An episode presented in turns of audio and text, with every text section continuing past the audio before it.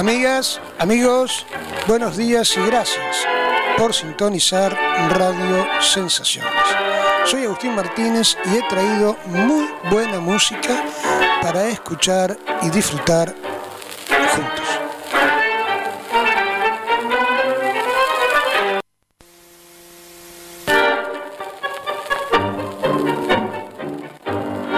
¿Qué tal? Buenos días. ¿Cómo están ustedes? ¿Cómo han pasado esta semana? Que viene nutrida de información, de situaciones conflictivas en relación a la educación pública, particularmente aquí en el área de la provincia de Buenos Aires, y también del plano informativo internacional. Ayer eh, el presidente de Perú fue derrocado, renunció. Eh, a partir de conflictos internos de la fuerza que los habían colocado allí.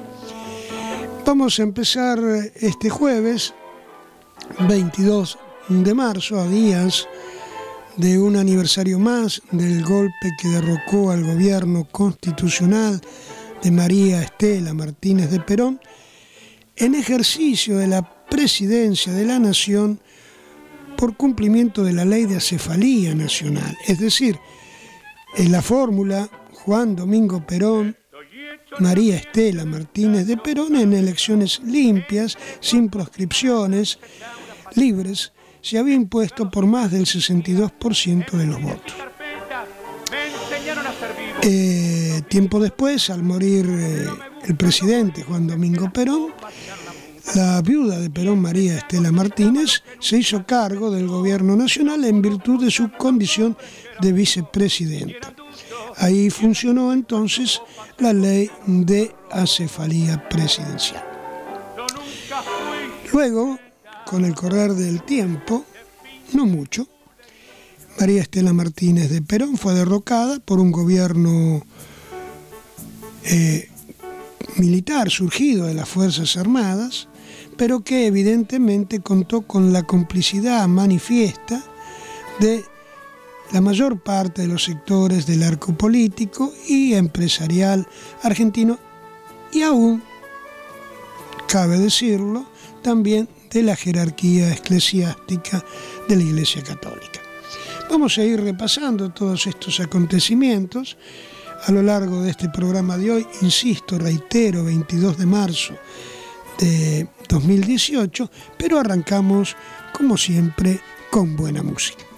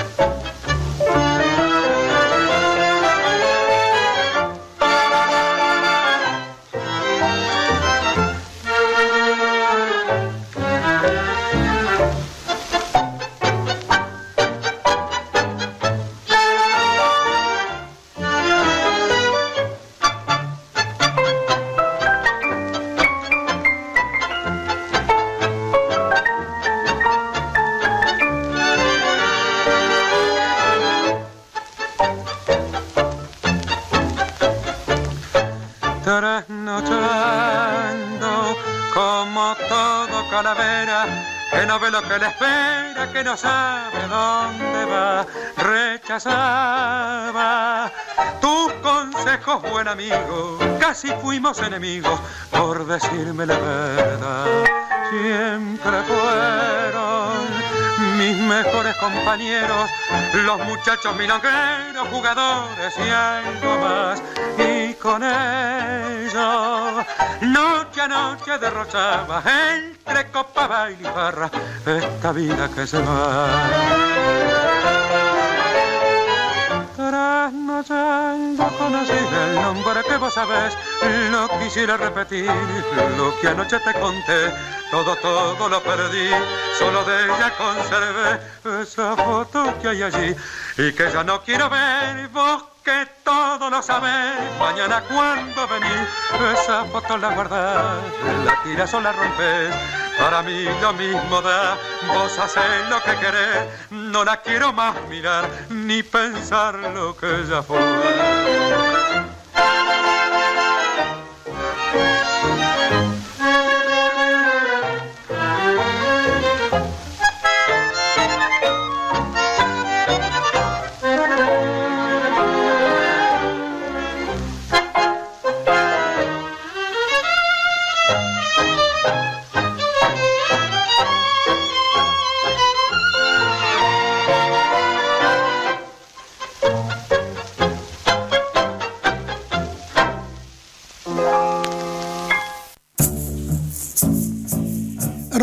Musicalmente nuestro programa del día de la fecha con la hermosísima voz de Raúl Verón, también acompañado por la orquesta de Miguel Caló, trasnochando un bello tango de Armando Baliotti y Santiago Adamini. Decía que nos estamos aproximando al 24 de marzo, en el que habrá una movilización en reclamo siempre, permanente reclamo de memoria por la verdad y la justicia. El gobierno militar que derrocó a Isabel Martínez de Perón, perdón, a María Estela Martínez de Perón, Isabel, eh, desarrolló una feroz persecución de militantes populares estuvo por encima de las ideologías, por encima del nivel de participación de esa militancia y que estuvo por encima de cualquier tipo de análisis de la conducta humana. Fueron salvajes, no animales, salvajes. Así es que quedó para la memoria y registrada en sangre en las páginas de nuestra historia la desaparición, primero el secuestro, claro está, luego la tortura, la desaparición y la muerte de entre 30.000 mujeres y hombres y niños que seguramente hubieran sido capaces, porque así estaba planteada su lucha, de construir un pueblo feliz y una nación independiente.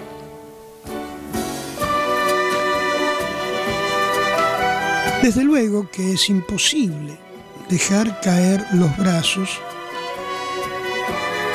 y no volver a mantener fresco el reclamo por la aparición con vida de quienes aún todavía no sabemos qué sucedió con ellos. Pero también hay que decir que toda esta barbarie desatada, esta ferocidad contra el pueblo argentino, disparada por hombres con uniforme que llevaban armas que el mismo pueblo argentino les había entregado para su custodia y defensa, estas mismas hienas disfrazadas de militares, no pudieron haber hecho lo que hicieron de no mediar la complicidad por acción o por omisión de todo el sector político que dejó que un gobierno constitucional fuera avasallado y derrocado. Me dirán, bueno, lo que pasa es que en ese momento la situación era complicada porque había agrupaciones armadas y también había una, un terrorismo de Estado encubierto a partir de la aparición pública y mortal de la AAA. Es cierto, es cierto. Pero la defensa de un gobierno constitucional debe ser un principio rector, no una cuestión de escolazo según aparezca la carta en el monte con puerta. El principio rector de la convivencia de un pueblo se da en el respeto a las instituciones que ese mismo pueblo se da. Y en ese momento había una manifestación pública plebiscitaria de una fórmula, Perón, Perón. Y muerto la cabeza de esa fórmula quedaba quien lo acompañaba.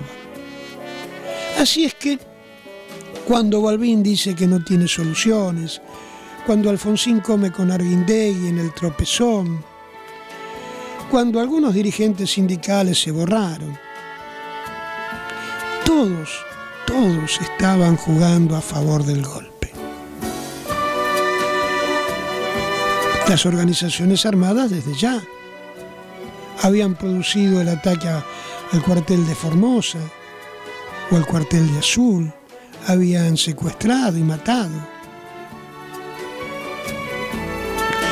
No hay una lucha que puede justificar esos alcances. El norte, lo que marcaba la brújula, la brújula del pueblo argentino era sostener el gobierno que tenía, porque era el gobierno que había votado. Podía tener errores, podía tener defectos, y se iba, habían hecho un llamado a elecciones anticipadas. Solo había que sostenerlo, sostenerlo un poco más. No, se lo dejó caer, y lo dejaron caer propios y extraños. ¿eh? No es que estoy haciendo una acusación hacia un sector en particular. El universo político, empresario, de la jerarquía de la Iglesia Católica dejó caer ese gobierno surgido de la voluntad popular. Y luego vino lo que vino, que todavía lloramos, por el cual todavía pedimos memoria, verdad y justicia. Pero en la memoria tiene que estar también esa otra página que se silencia. María Estela Martínez de Perón era un gobierno, encabezaba un gobierno constitucional. La derrocaron, la detuvieron, la tuvieron casi seis años detenida, la vejaron El primer acto en la detención de María Estela Martínez de Perón fue pelarla. Sacarle con una maquinita cero, como se le hacía a los conscriptos, su pelo. Nadie habla de estas cosas cuando el 24 se arrima, se acerca, se nos avecina. Se hablan de los 30.000 desaparecidos. Es cierto, hay que buscar la justicia de manera permanente hasta que la justicia llegue. Pero de la otra justicia también hay que hablar. De plantear la realidad tal como fue. No es la historia de los dos demonios. El demonio siempre es uno, uno solo. Y siempre, siempre el mismo. Volvemos a la posición.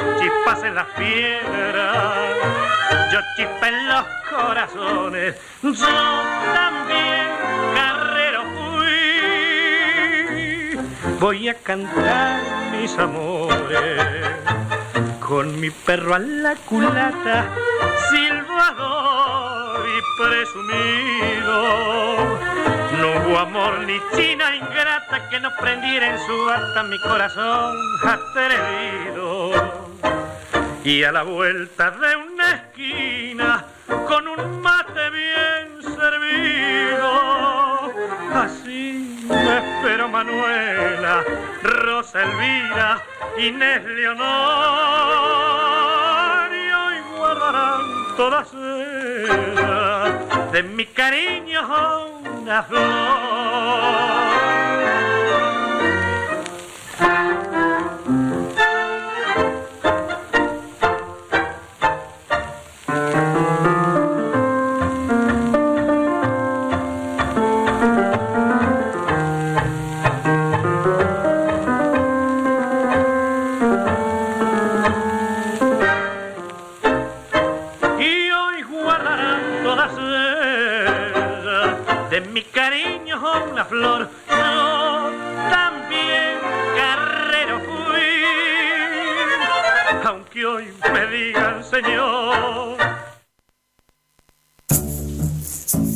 La orquesta de Alfredo de Angelis, la inconfundible voz de Julio Martel y yo también carrero fui de Héctor Marco.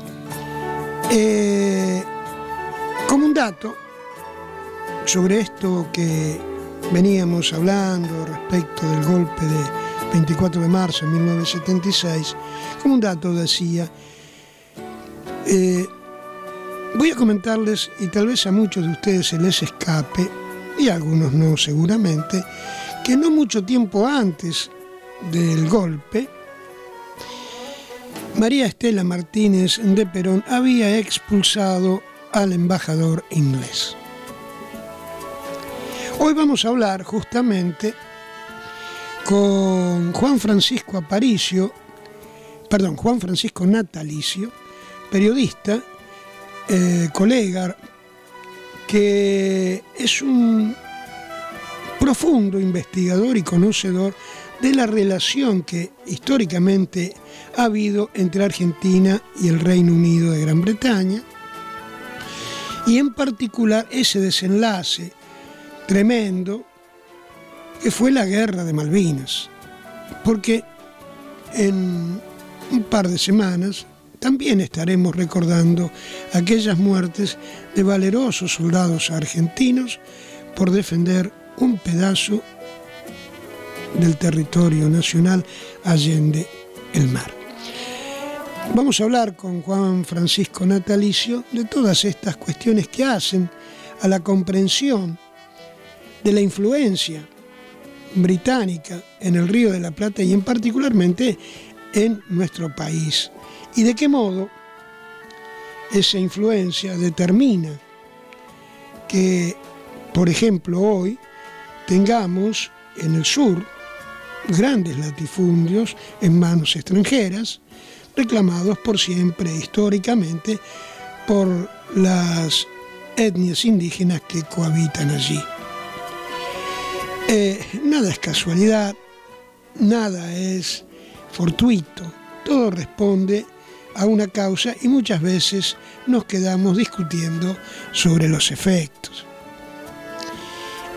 Eh, hay que indagar, hay que profundizar, hay que mirar el recorrido histórico y eso es lo que vamos a intentar hacer, por lo menos en el tiempo que vamos a tener disponible, con Juan Francisco Natalicio, como decía, colega radial, periodista de investigación y particularmente eh, volcado en su interés de investigación a la relación política, económica que se ha planteado históricamente entre Argentina y el Reino Unido de Gran Bretaña.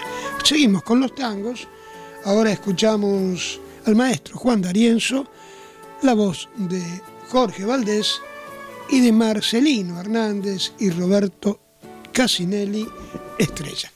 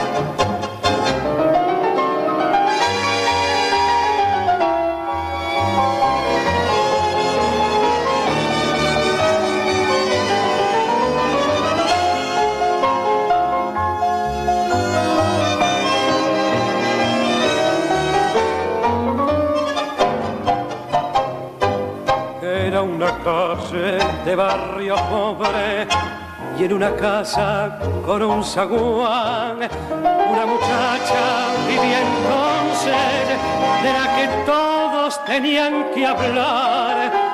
Una muchacha que noche a noche dejaba el barrio para volver. Cuando la aurora de cobre y bronce mezclaba el sueño con el taller.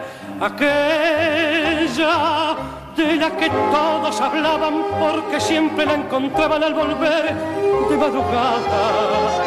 Aquella con un poema de amargura contenido en la dulzura del azul de su mirada. Estrella de esperanzas y de olvido bajo un cielo amanecido con mentiras y champán. Estrella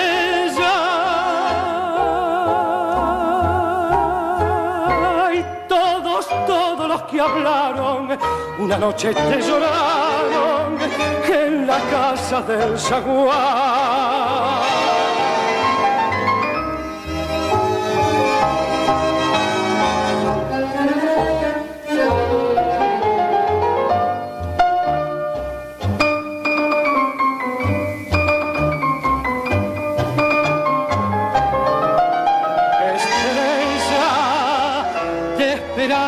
y de olvido un amanecido con mentiras y champán.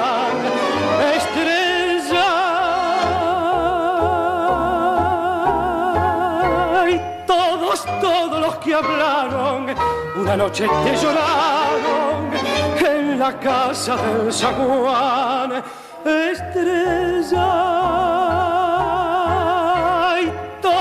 todos los que hablaron, una noche te lloraron en la casa del zaguán. Juan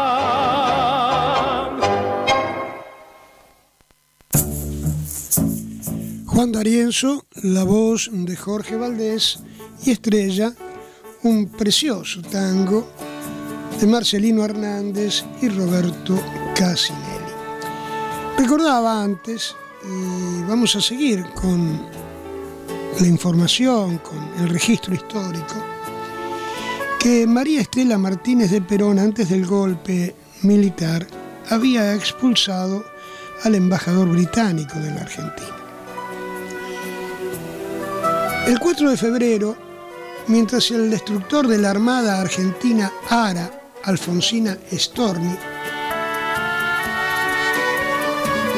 dispuso detener a un buque de investigación oceanográfica británico, Shackleton, que navegaba a 78 millas del puerto Stanley, de puerto argentino. El destructor se ordenó detengan las máquinas o abriré fuego. El motivo esgrimido por la nave argentina fue que los británicos se hallaban dentro del límite de la jurisdicción argentina reconocido internacionalmente, que es el de las 200 millas alrededor de las islas. La presidenta de la Nación, Isabel Martínez de Perón, autorizó el ataque. Es decir, consultada que fue María Estela Martínez de Perón respecto de la actitud que debía tener el ara Alfonsín Almirante Storni respecto del buque inglés Shackleton, autorizó que se lo bombardeara, que se disparara. ¿Por qué? Porque estaba en una misión en la que había ingresado sin autorización en el marco de las 200 millas marítimas de derecho argentino. El capitán del buque británico, que actuaba bajo órdenes radiales del gobernador de las Islas Malvinas, el gobernador inglés, por cierto, Neville French, no detuvo la marcha y se rehusó a recibir un grupo de abordaje e incluso seguir al almirante Storni hacia el, rum, hacia el puerto de Ushuaia. Con el fin de aumentar la presión de la orden dada, esto es, de que el buque inglés siguiera al Storni a puerto de Ushuaia, se sumó un avión de reconocimiento marítimo Neptune.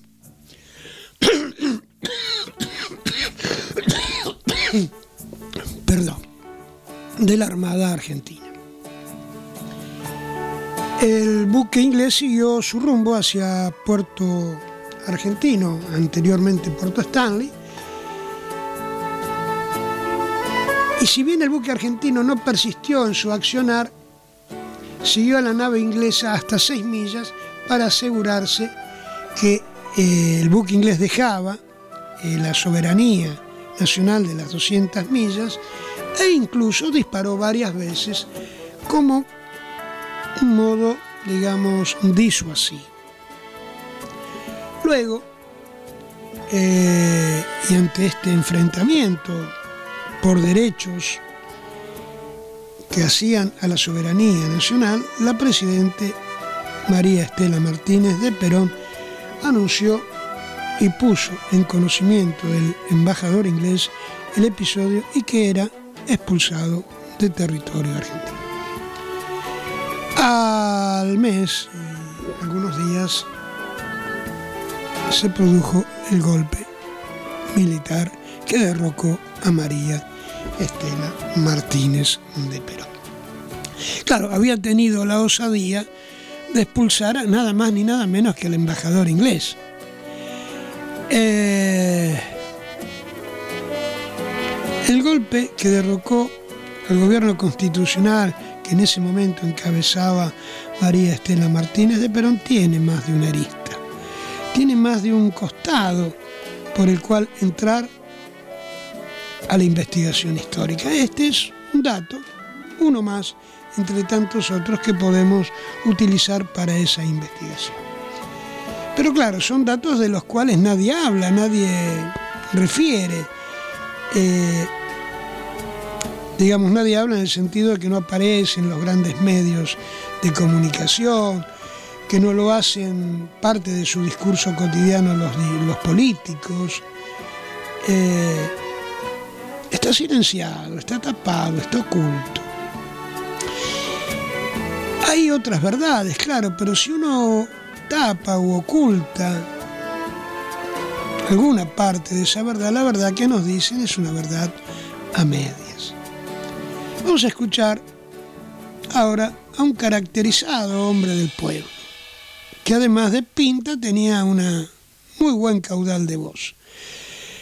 Pinta, voz y compromiso con su pueblo. ¿Qué más se le puede pedir a Hugo del Carril?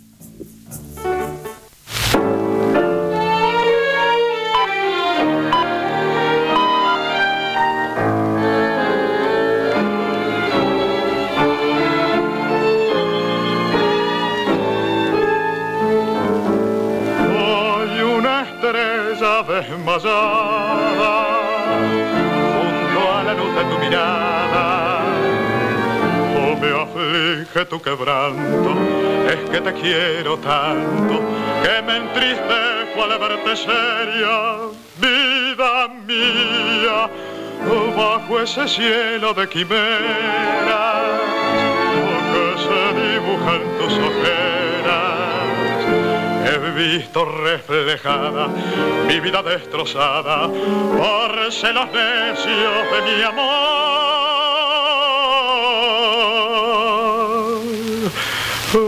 Como aquella princesa del librito de cuentos, apareciste un día. Yo era el tímido paje de una corte de ensueños, cuyo dios era el verso, cuyo sueño era tú. Como el tímido paje del librito de cuentos, una tarde temblando te confiaba mi amor.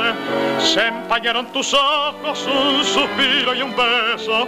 Y esta pena tan dulce que nos une a los dos. Hay una estrella que agoniza junto al soñar de tus pupilas Estás enamorada, lo dice tu mirada, y en esta duda se consume el alma mía, oh, pero mi fe se tranquiliza, oh, porque tu aliento me acaricia. Tus manos en mis manos, mis labios en tus labios, y mentalmente una oración como aquella princesa del librito de cuentos. Apareciste un día deslumbrante de luz, eso era el tímido paje del librito de cuentos, cuyo dios era el verso, cuyo sueño era tú.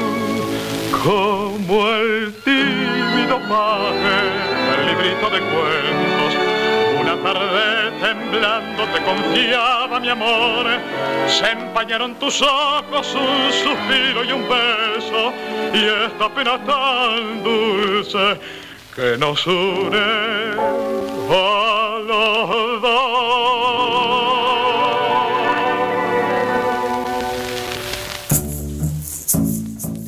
Muy bien, con la orquesta de Joaquín Mora y de Joaquín Mora, escuchamos como aquella princesa un tango que Hugo del Carril cantara de manera magistral.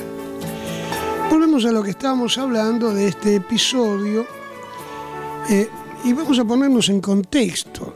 Había para aquellos momentos un desarrollo que el general Perón había propuesto como proyecto, que era instalar en las Islas Malvinas, que estaban en posesión inglesa, un condominio del que participaran ambos países. Un condominio que debía todavía eh, desarrollarse en sus formas orgánicas, pero que se sabía permitiría que ambos países que reclamaban soberanía sobre el territorio isleño pudieran hacer flamear sus respectivas banderas. Eh, aparece luego esta situación de interés económico que se despierta en el Reino Unido a partir de el conocimiento de la existencia de enormes cuencas petroleras. Y allí empiezan entonces las desavenencias que terminan con este eh, con esta invasión al territorio marítimo argentino de Lord Shackleton en una misión que había informado que habría de suceder, pero que Argentina había negado su autorización. Bueno, vinieron igual, se llevaron unos cuantos cañonazos y entendieron que Argentina, en el gobierno de María Estela Martínez de Perón, estaba decidida a defender la soberanía argentina. Luego vino el golpe y luego, algunos años después, ya lo vamos a hablar con Juan Francisco Natalicio, el horror de una guerra, pero también el honor de valerosos soldados argentinos combatiendo de igual a igual con un ejército profesional de notable diferencia armamentística en favor de ellos, por cierto, y que además contó con la asistencia logística de países muy importantes, el caso de Estados Unidos, y vecinos, como ha sido el caso de Chile. Eh, mientras esperamos el contacto con Juan Francisco Natalicio, con quien vamos a hablar de todas estas cuestiones seguramente, volvemos a la música y seguimos escuchando muy buenos tangos ahora con otro gran cantante, Oscar Alonso, acompañado de la orquesta de Héctor Artola y de Juan Manuel Belich y Audón López. Audón López era un extraordinario guionista de radioteatros y director de compañías de radioteatro. Pero también en algún momento incursionó como letrista también. Vamos a escuchar entonces a Oscar Alonso, qué viejo estoy.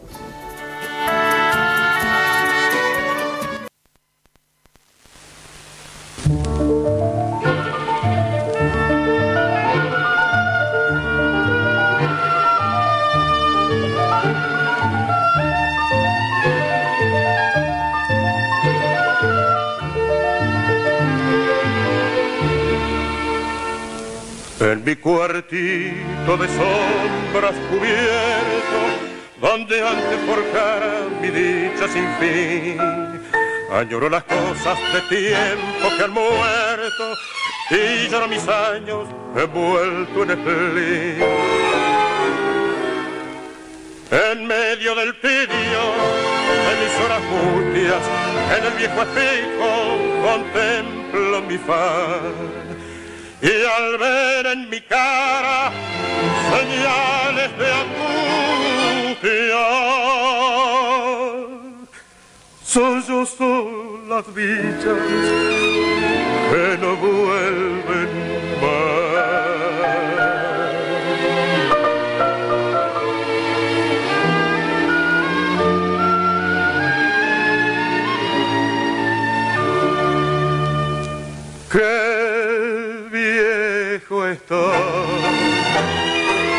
Y qué cambios tan extraños van produciendo los años con su recio machacar. Qué viejo estoy. Hoy me siento triste soy como un cóndor que duerme, soñando que va a volar.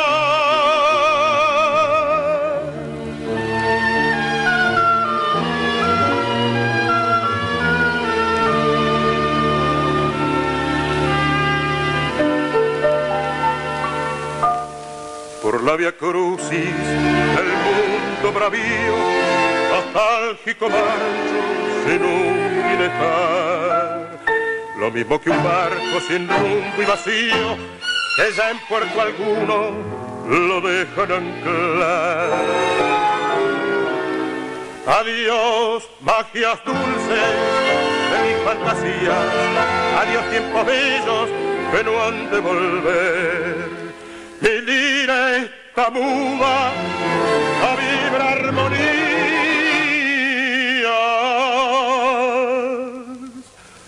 porque ata en su cuerpo un hondo querer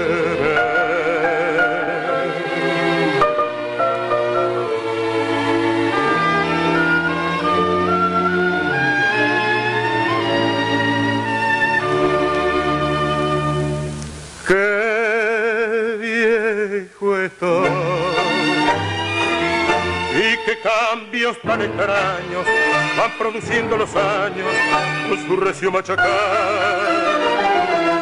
Qué viejo estoy. Hoy me siento triste y soy como un cóndor que duerme, soñando que va a volar.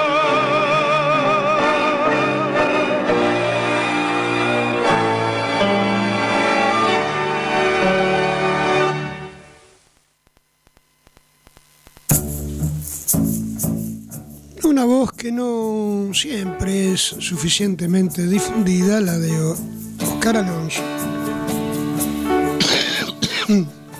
acompañado por el maestro Héctor Artola y Que viejo estoy, un tango de Juan Manuel Belich y Audón López. Hay algunas noticias a las cuales es imposible darle la espalda eh, por lo inconveniente que sería, ¿no es cierto? Noticias que hacen a, lo cotidiano, a la coyuntura, y que no son en general materia de análisis por parte de nuestro programa, que trata de ponerse por encima de estas cuestiones cotidianas, porque ya hay muchos buenos periodistas que se ocupan de ellas. Eh, y que tienen una mirada, una toma de posición y compromiso. Pero claro, hay cosas que, como decía, no se pueden dejar pasar. Por ejemplo, hay una situación de conflictividad constante entre los docentes de la provincia de Buenos Aires y la gobernadora de la provincia las perspectivas de poder acordar eh, condiciones de trabajo y salarios en las paritarias eh, no se van a dar porque primero Vidal mm, no cree en el mecanismo de paritarias y en segundo lugar porque las ofertas que hacen justamente son para consolidar esa posición de la gobernadora de no admitir como instrumento válido, como herramienta, el funcionamiento paritario. El Frente Gremial Docente, que de alguna manera reúne todas las expresiones organizadas del universo docente de la provincia de Buenos Aires, ha rechazado la oferta que hizo el gobierno provincial, que les hiciera el gobierno provincial, de un 15% en tres cuotas más 6 mil pesos por presentismo y un plus de 3.000 por capacitación. Claro, 6.000 y 3.000 presentismo y capacitación que no son mensuales, ¿eh? que son al año. Es decir, hay que, hay que prorratearlo por 12 meses. Eh,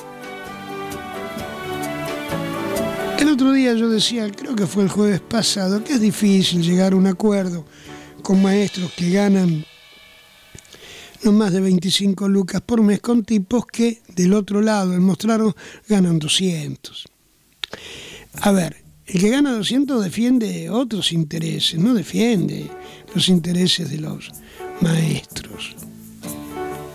Defiende sus propios intereses. A ver, si pierde el laburo, se le caen 200 lucas del bolsillo al mes. Es mucha plata. Y es poca plata la que ganan los docentes para sobrevivir. Piensen ustedes en una familia mm, organizada, eh, con un pago de facturas como la que ha llegado ahora acá en provincia de Buenos Aires, en particular en La Matanza, ganando 20 lucas, 22 lucas y pagando un alquiler. Es imposible. Es imposible, de verdad es imposible. Los muchachos del gobierno de la provincia lo saben, por cierto, pero no les interesa. De última, los malos son los docentes, porque son los que no dan clases y es que llegan a convocar alguna medida de fuerza. Entonces, en ese marco, en esa encrucijada, aparecen los dirigentes gremiales debiendo demostrar cada día que son capaces de retener la confianza de sus representados, pero además de ser sabios y prudentes a la hora de tomar decisiones. Eh, uno puede plantearse medidas alocadas y granjearse la antipatía, la enemistad de los padres, de los chicos que no tienen clases. Sobre esas cuestiones opera el gobierno de la provincia y sobre esas cuestiones es que la disputa se hace larga, tensa, en muchos casos este, hasta agresiva desde lo personal. Recordemos que Baradel fue amenazado, fueron amenazadas sus hijas, eh, fue de alguna manera este, difamado. Recuerdo que le atribuyeron haber gastado 500 mil pesos argentinos eh, por una fiesta de cumpleaños de la hija que no fue tal. Pero claro, una vez que se instala en los medios que eso es así, anda a sacarlo, ¿no? Anda a darle el derecho a réplica. El derecho a réplica en todo caso puede constar de un reglón en una noticia que a lo mejor ocupó una página entera y central en los grandes medios de desinformación. Eh, de todos modos, como siempre, eh, uno espera que el gobierno de la provincia de Buenos Aires, este, el de Vidal o cualquier otro, tenga la suficiente cordura, la suficiente sensatez como para reconocer la tarea que hacen los docentes y pagar ese trabajo invalorable, invaluable, aunque sea con un reconocimiento que haga de la vida del docente una vida vivible. Eh, a lo mejor uno exagera en la esperanza, pero siempre es preferible vivir con un poco más de situación de alegría por vivir que la tristeza que produce depresión y que en general nos cachetea cada día con este tipo de noticias en la que decimos, pero ¿cómo? Han pasado 20, 30, 40, 50 años y como sociedad cada día mostramos que vamos aprendiendo menos. Vamos a volver a la música mientras esperamos el primer contacto con el colega Juan Francisco Natalicio para hablar de Malvinas, de la relación argentino-británica, histórica, relación de roces, de conflicto, de sometimiento entre el Reino Unido y nuestra nación y pueblos argentinos. Y vamos a seguir escuchando música ahora. El maestro, que da suerte, don Osvaldo Pugliese, la voz de uno de sus más afiatados cantantes, de los que pasaron de los tantos y muy buenos que pasaron por la orquesta del maestro Duno Osvaldo, me estoy refiriendo a Roberto Chanel, y de Charlo y José María Contursi, sin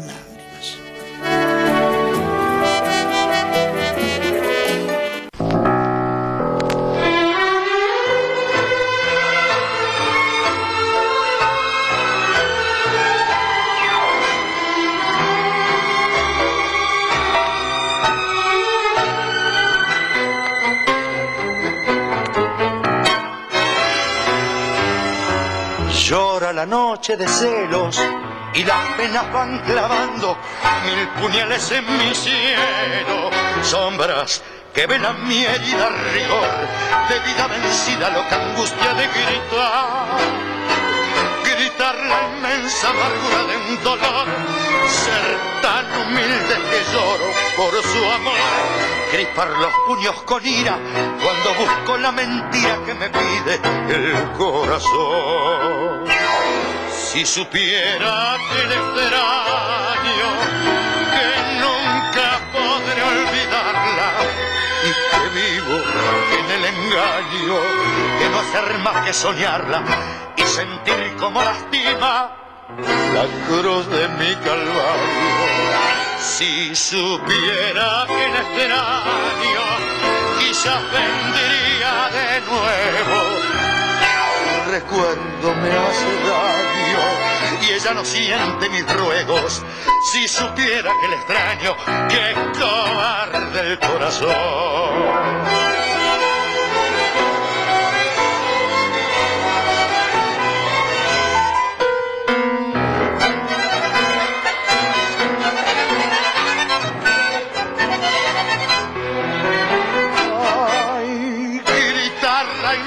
Amargura de un dolor, ser tan humilde que lloro por su amor, gripar los puños con ira, cuando busco la mentira que me pide el corazón.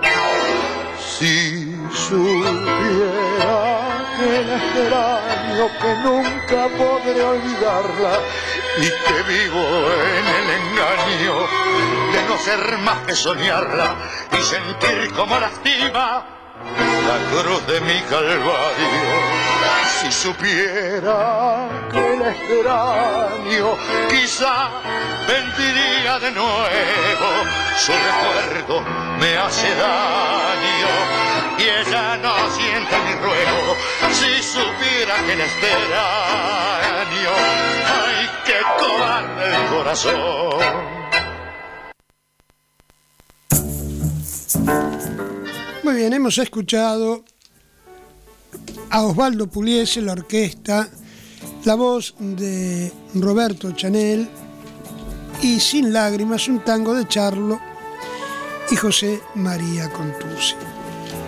Eh, ha llegado a nuestro programa una gacetilla de prensa del municipio de La Matanza, información número 059 del 21 de marzo, del día de ayer, en la que el municipio informa que la intendente, Verónica Magario, entregó escrituras de sus viviendas a 240 familias de González Catán y Virrey del Pino. Fueron eh, entregadas a vecinos del barrio Cush de Virrey del Pino y de Los Ceibos de perdón, eh, nos llega un llamado telefónico también, decía que fueron entregadas escrituras a vecinos del barrio Cush de Virrey del Pino y del barrio Los Ceibos de González Catán.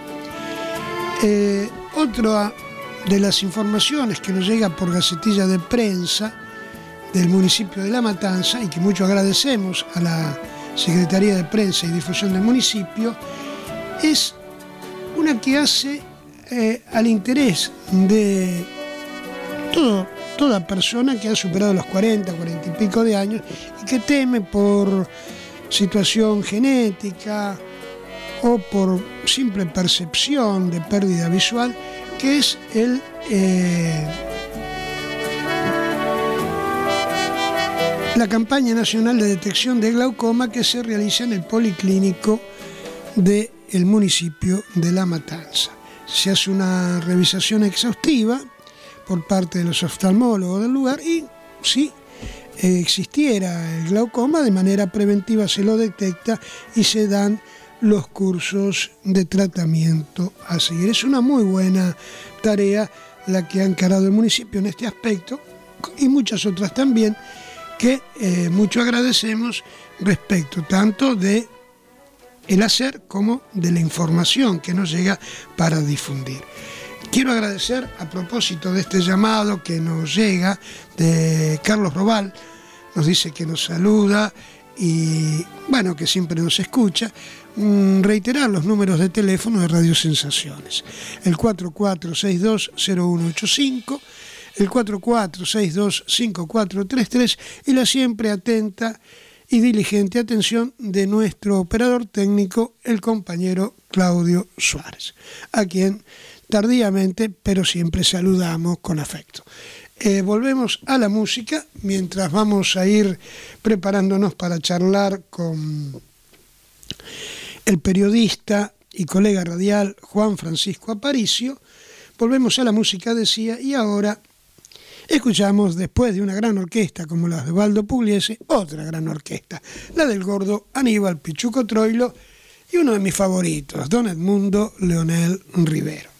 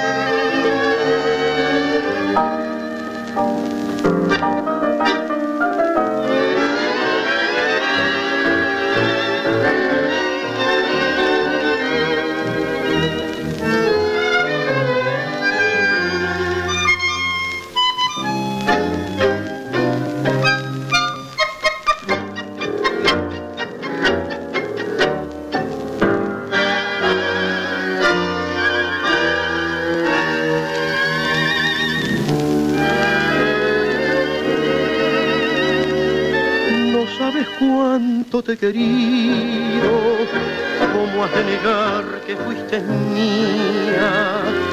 Y sin embargo me has pedido que te deje, que me vaya, que te hunda en el olvido. Ya ves mis ojos no han llorado, para que llorar lo que he perdido. Pero en mi pecho desgarrado, sin latido destrozado, va muriendo el corazón. Ahora que mi cariño es tan profundo, ahora quedo solo en este mundo, ¿qué importa que esté muriendo y nadie venga a cubrir esto de focos? ¿Qué me importa de la vida si mi vida está en tus ojos? Ahora que siento el frío de la muerte, ahora que mis ojos no han de ver, ¿qué importa de que otro tenga tus encantos? Si yo sé que nunca nadie puede amarte tanto, tanto como yo te amo.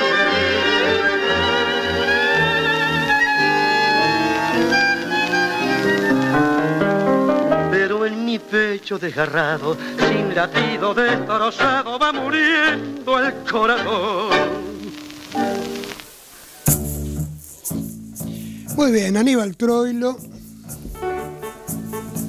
Perdón, eh, a ver, estaba tratando de comunicarme con Aparicio, eh, con Natalicio, eh, y la verdad es que pasamos de largo a Edmundo Rivero y nos quedamos con la orquesta Ricardo Tanturi y Enrique Campos, igual que una sombra. Ahora, después este, de la conversación que tenemos con eh, el periodista Juan Francisco Natalicio, podremos escuchar seguramente a Aníbal Troilo y a Don Edmundo Rivero.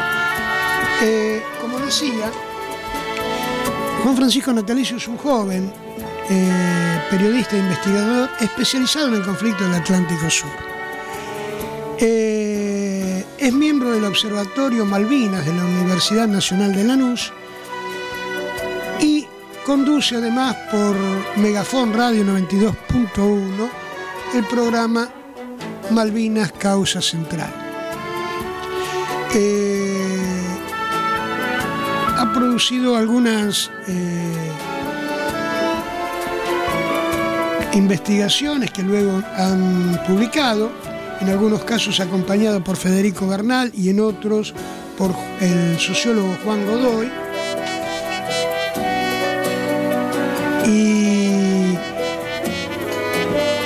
sobre este caso, sobre las publicaciones que ha compartido eh, con Juan Godoy en la revista Zoom, eh, hablamos el otro día respecto de una nota que hiciera Alejandra Dan Dan en el blog de Horacio Berbisky que tanto Natalicio como Godoy entendieron que debía ser cuestionada porque pone la responsabilidad de la guerra en exclusivamente en las Fuerzas Armadas Argentinas y deslinda justamente la responsabilidad que le cupiera a el Reino Unido de Gran Bretaña con una ocupación histórica y arbitraria que lleva ya largos años. Estamos, creo, ya en comunicación con Juan Francisco Natalicio. Buenos días, Juan, ¿cómo estás? ¿Qué tal? Buenos días, gracias por llamar. No, te llama Agustín Martínez. Eh, estábamos hablando, precisamente estaba haciendo tu presentación. Digo que sos periodista de investigación, fundamentalmente de la relación del Reino Unido con Argentina y en particular después del desenlace en la Guerra de Malvinas, pero también como colega radial. Tenés un programa en Megafón. Sí, sí, los sábados de 12 a 14, allí en la radio de la Universidad Nacional de Lanús. El programa se llama Malvinas Causa Central y hay entre ellos otros compañeros como Juan Godoy y Mara Espasande, eh, donde nos metemos en toda la, la causa Malvinas, que es mucho más allá del conflicto, ¿no? Claro que sí. Te pregunto, vos no sos veterano porque sos muy joven. veterano No, no, de no, guerra, quiero tengo- decir. Tampoco tengo familiar. Ajá. ¿Y qué fue lo que te decidió a ser tan agarrido investigador de un tema que en general los grandes medios ocultan o distorsionan?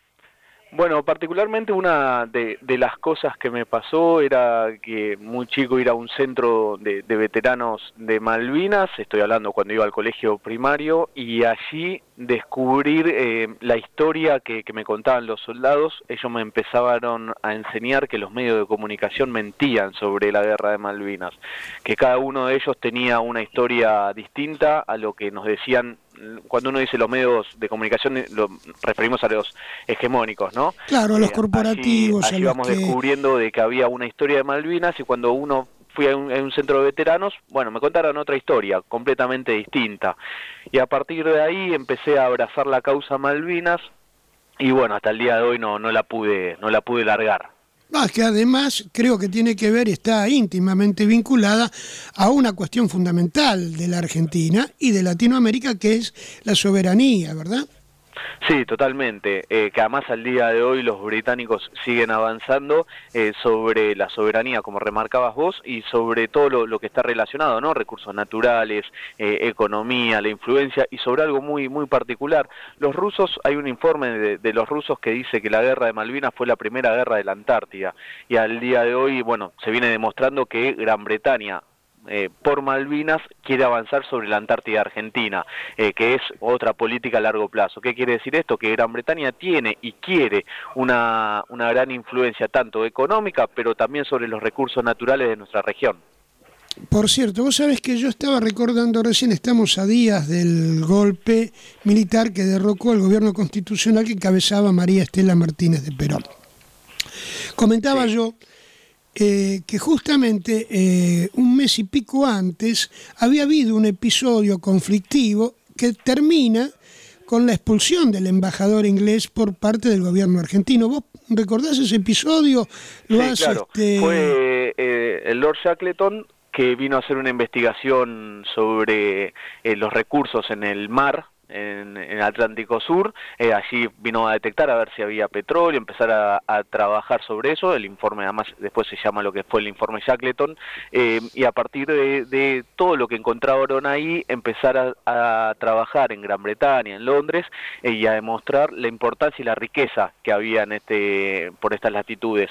Recordemos que para esa, en esa época Argentina empezaba a tener una gran influencia en las Islas Malvinas, unos años antes de eso había creado, había fabricado eh, la pista en las Islas Malvinas, la, la fabricó la Fuerza Aérea Argentina, eh, el día que la inauguraron, que fue en 1971, flameó la bandera argentina y la bandera británica, y las Malvinas empezó a tener una gran dependencia sobre el continente.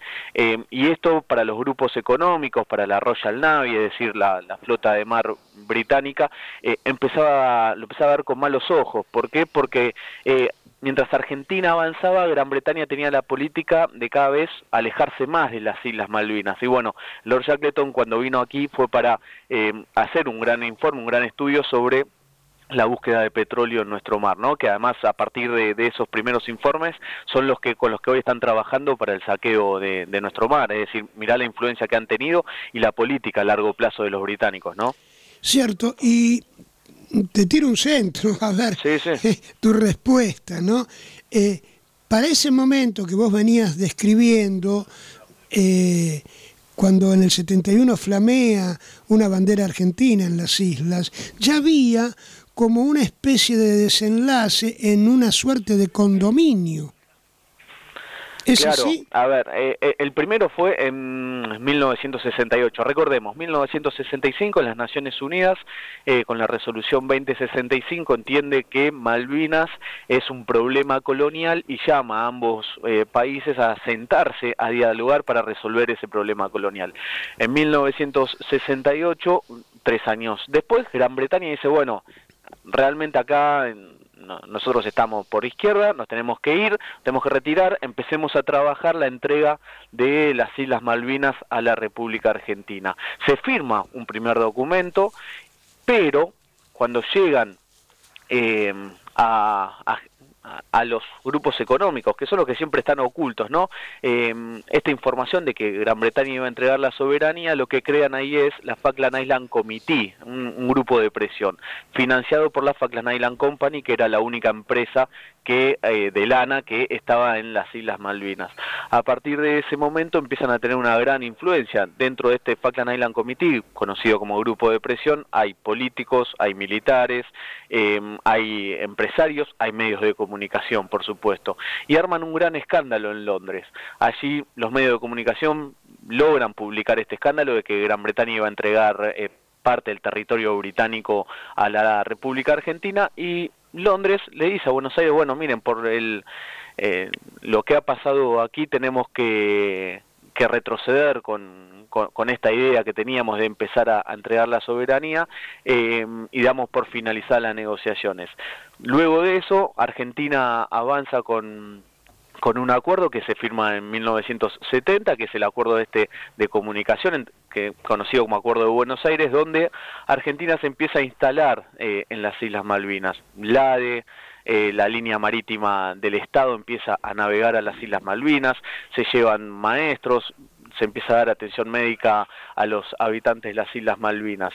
Bueno, derivó después con la creación de, la pista aérea. Entonces ahí las Islas Malvinas dejan de estar aisladas y pasan a tener una, gran, eh, una gran comunicación con el continente y empiezan a salir del estado crítico que estaban los habitantes de las Islas Malvinas. Luego de eso, Gran Bretaña sigue con la idea, el, por lo menos el gobierno, de entregar eh, en algún momento la soberanía a la República Argentina. Como decías bien vos, en 1975 y unos años nuevamente van a intentar, pero son siempre este grupo de presión, el Falkland Island Committee, el que va a impedir que esto pase. Tan es así que es el grupo que más opera en 1982 para que se termine el desenlace del 2 de abril, ¿no? que también está como oculto dentro de la historia argentina. Claro, a eso me refería, ¿no es cierto? Como que ha habido y prolijamente tapados intereses económicos que eh, fueron mucho más profundos y graves en cuanto a la actitud argentina de cipallaje, ¿verdad? Este, que determinaron después en la guerra como, como resultado. Una guerra que paradójicamente estuvo a punto de ser ganada, ¿verdad, Juan? Sí, sí, así es. Eh, dos cosas muy, muy importantes. Cuando asume la, la tercera junta militar eh, eh, en diciembre de 1981, ¿no? En, dentro de esa dictadura terrible que vivía el país, esos militares genocidas que, que, gobernaban, cuando asume Galtieri eh, como presidente fue con la condición de Anaya, almirante, eh, que era el segundo dentro de la Junta Militar, de que Argentina avance fuertemente por la cuestión Malvinas.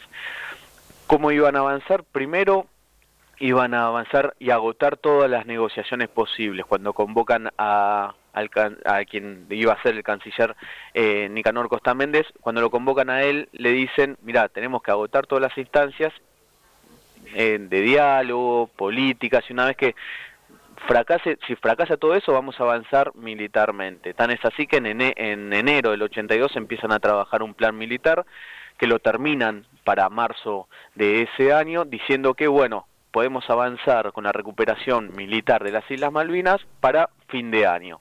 Em, las negociaciones van avanzando, se empiezan a estancar y ahí como decías vos antes, que el gobierno británico ya venía con la, intención de entregar eh, las Islas Malvinas, que no eran las únicas, en realidad era el gobierno de Margaret Thatcher, que había asumido en 1979, que tenía una política liberal, una política de ajuste, entre ellas era entregar un montón de colonias, y habían puesto Malvinas como una de las posibilidades.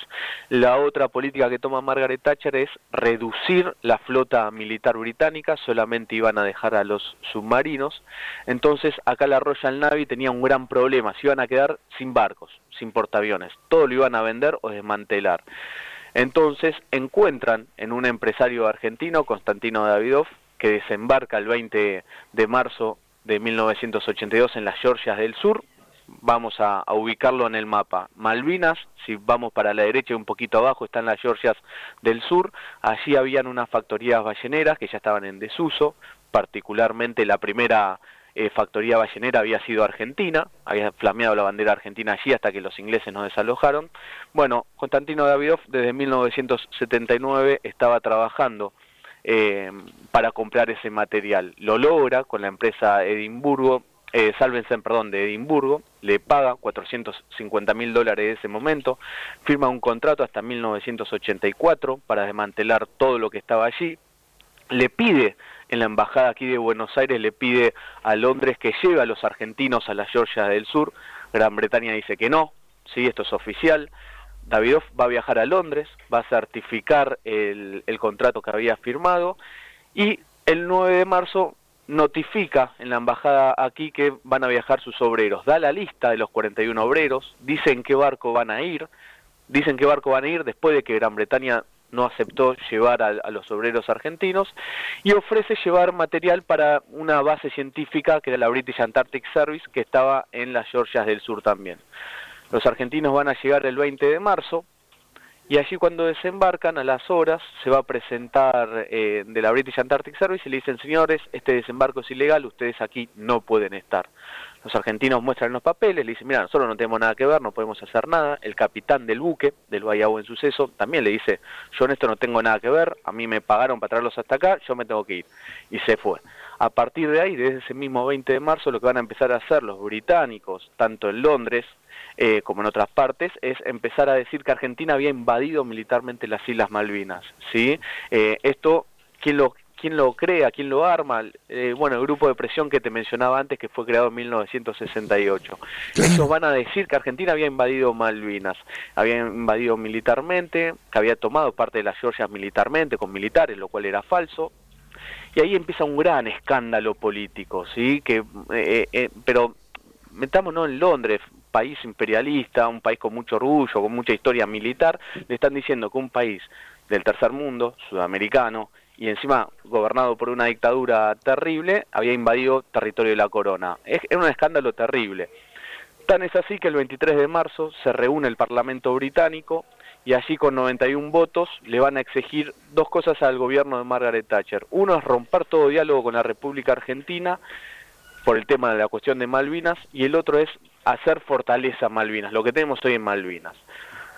Cuando empieza a llegar esa información a Buenos Aires de que los británicos estaban movilizando tropas, de que eh, iban a romper todo diálogo con Argentina, es que la Junta Militar se reúne el 26 de marzo, se reúne en el edificio Libertador y a las 19.15 horas de ese día deciden dar luz verde a lo que era la recuperación de las Islas Malvinas, con dos salvedades. Una era no matar ningún británico para no ir a una guerra, y la otra era recuperar Malvinas y retirarse, porque creían que iba a haber negociaciones. La Junta Militar creía que nunca iba a haber una guerra, sino quizás no se hubieran embarcado, eh, subido a, a, ese barco de ir a, a recuperar Malvinas.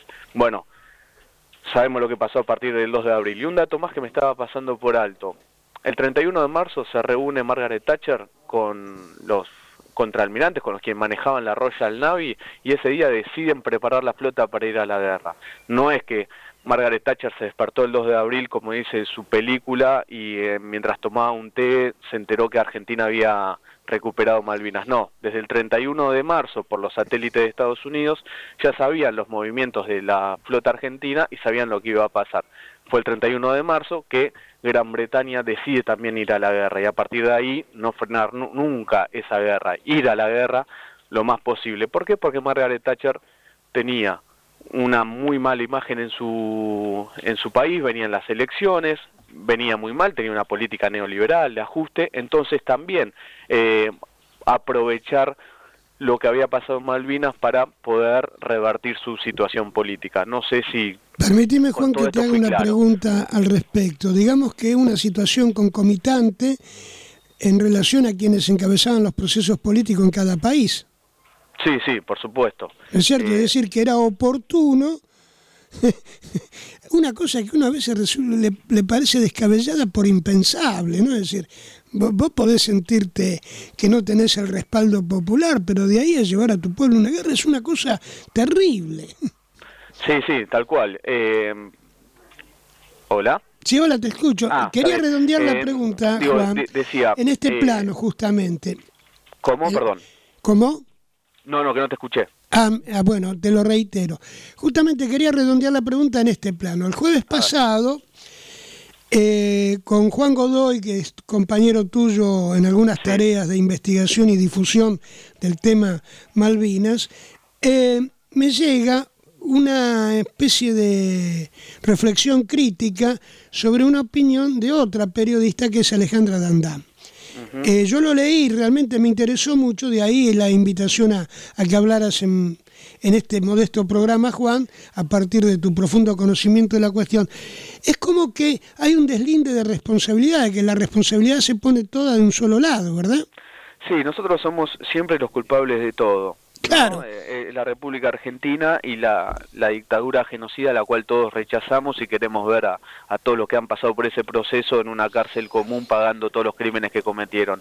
Pero dentro de eso se ocultan un montón de cosas. Como decía esto, los intereses eh, británicos para generar el 2 de abril, la Royal Navy, ¿sí? la flota de mar, cómo buscó eh, eh, que Argentina ocupe militarmente las Islas Malvinas, los grupos de presión y lo que pasó después durante la guerra de Malvinas, ¿sí?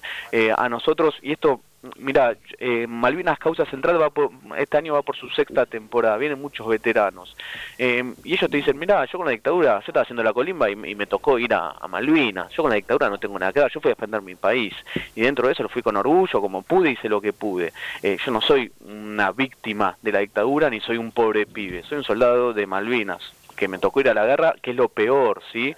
Del Mira de Cabo la madre de Julio Cao, soldado, maestro, héroe de Malvinas, nos enseñó que las guerras destruyen familia. Acá criticamos la guerra, ahora la guerra se pasó, estuvo, entonces contemos la historia.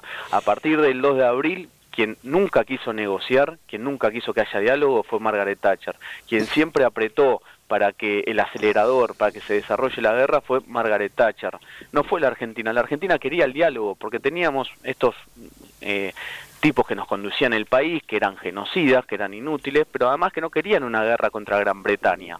¿Por qué? Porque no querían enfrentarse a, Occidente, ellos no lo no tenían pensado, se fueron encontrando con la guerra, se fueron encontrando con eh, la invasión británica en las Georgias del Sur, donde se comete el primer crimen de guerra, el submarinista Félix Artuso es fusilado siendo prisionero de guerra por su custodio, se asustó y decidió matarlo eh, por los ruidos que hacía lo pongo en contexto, el submarino Santa Fe había sido tomado en las Georgias del Sur, los argentinos se ofrecen voluntariamente a retirar el submarino del puerto que había quedado ahí, que ya estaba, el submarino se estaba hundiendo, y el custodio Félix Artuso se asustó por los ruidos que hacía y decidió pegarle varios tiros, lo mató. Félix Artuso hoy descansa en la Georgia del Sur, primer crimen de guerra.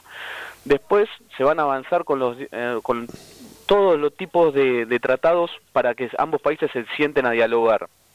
Para el 2 de, mayo va a estar el de Perú, Argentina lo iba a aceptar, Gran Bretaña sabe que Argentina lo iba a aceptar y ahí deciden asesinar a porque es directamente lo que hicieron, eh, al crucero General Belgrano, que no era una amenaza para la flota, navegaba rumbo continente, estaba alejado de todo y le tiran tres torpedos causándole la muerte a 323 argentinos.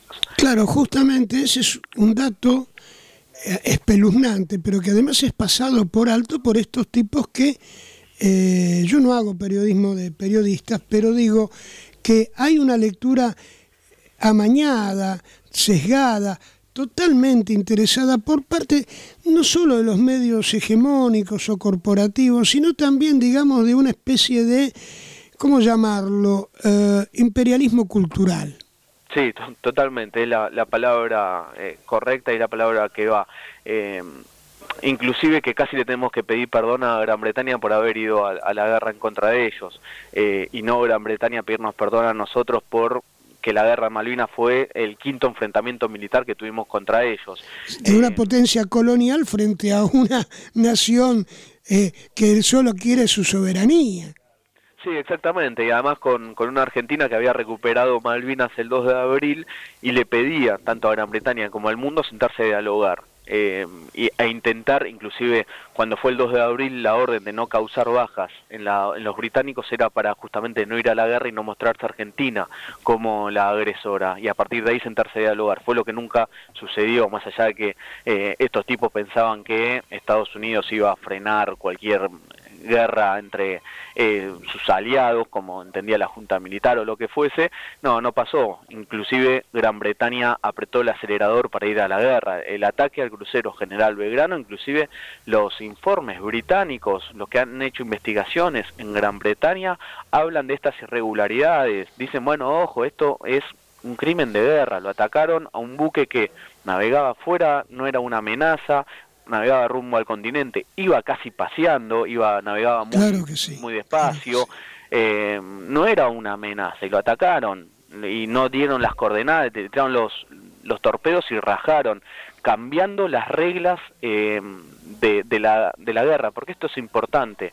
En toda guerra hay reglas, no es que la guerra vale todo, no existe eso. Hay, hay leyes.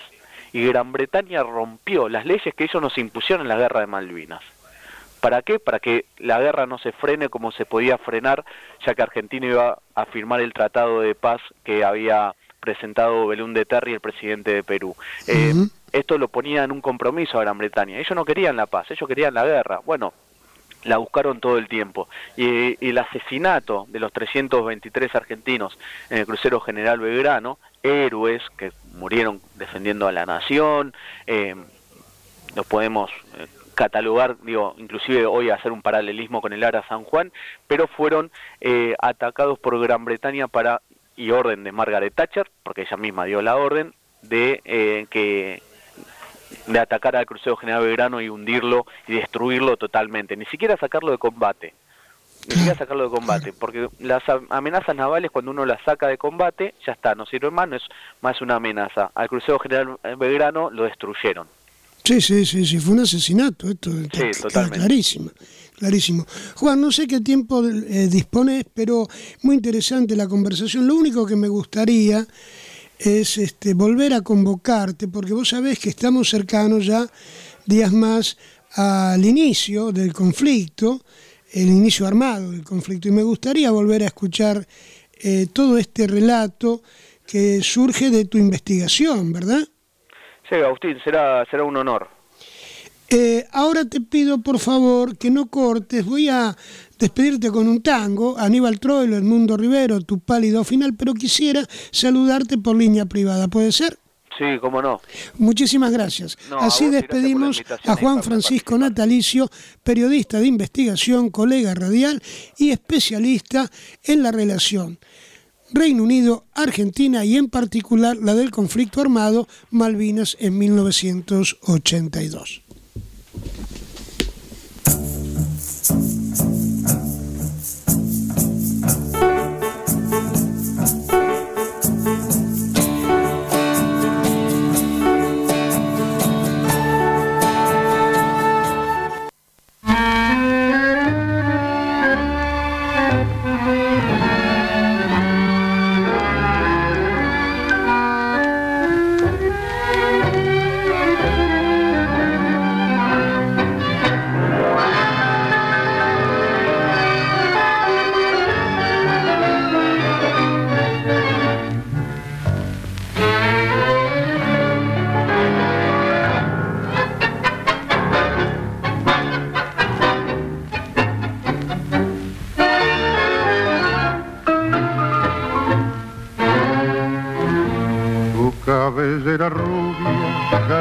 Entre las flores pintadas del mercado.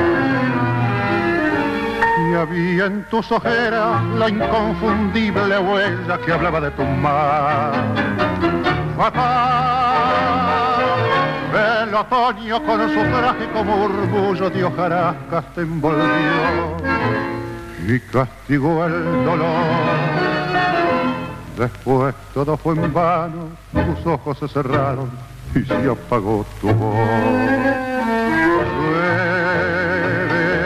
en la noche más oscura, frío, dolor y soledad.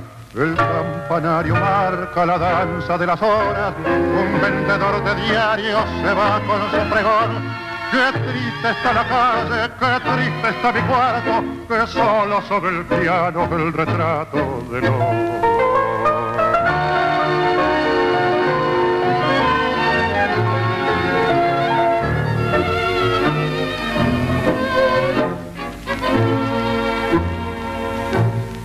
pañuelito blanco que guarda en sus encajes tu pálido Y aquella crucecita, recuerdo de mi madre, aumenta mi pesar. No ves que hasta llora el viejo patio al oír el canto amargo de mi voz y mi desolación porque las madres selvas sin florecer te esperan como te espero yo.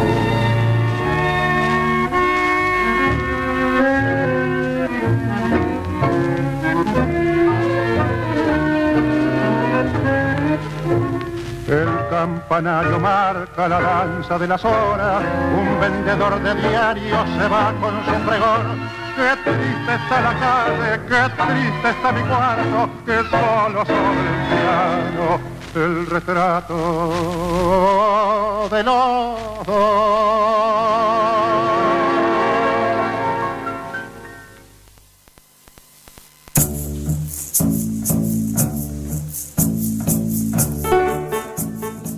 hemos escuchado la orquesta de Aníbal Troilo, la voz de Don Edmundo, Leonel Rivero y Tu pálido final.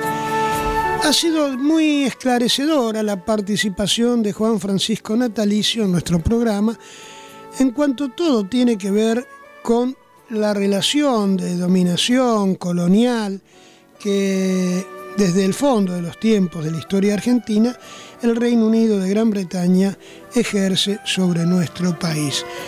Mm, a partir de los tentáculos económicos y de lo que claramente es una situación de imperialismo cultural y en ese imperialismo cultural juegan los cipayos, eh, la oligarquía que siempre ha tenido una visión de factoría antes que la de una nación emancipada. Volveremos a contar, si Dios lo permite, con la palabra de Juan Francisco Natalicio y ya más cercanos a la fecha del 2 de abril, en recuerdo de lo que fue prácticamente el inicio de un conflicto bélico armado en el que nuestros soldados, en muchos casos con criptos, con muy baja calidad de instrucción militar y con muy pocos pertrechos, disputaron palmo a palmo con entrenados profesionales eh, un resultado bélico que como siempre hace recordar aquellos en los que el usurpador pelea sin convicción, por obligación, por necesidad. Y el usurpado, el, invadido, por el honor. Ahí está la diferencia fundamental. Y a veces eh, se pierde. Pero cuando la derrota es por el honor, siempre la derrota es pasajera. Habrá algún tiempo en el que ese honor se impondrá. Y se impondrá también porque la razón es la más importante de las armas. En algún momento, ya ahora con más dificultades, seriamente, con menos eh, probabilidades, con más lejanas posibilidades, pero sin ninguna duda, alguna vez las Malvinas serán ocupadas por argentinos pacíficamente, claro está, y podremos decir no solo que las Malvinas son argentinas, sino también que ya son parte de la vida cotidiana de la nación. Vamos a seguir ahora escuchando música.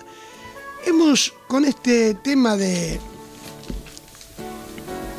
de la, de la expulsión del embajador inglés por el gobierno de María Estela Martínez de Perón y luego con la conversación de Natalicio hemos perdido un poco la brújula.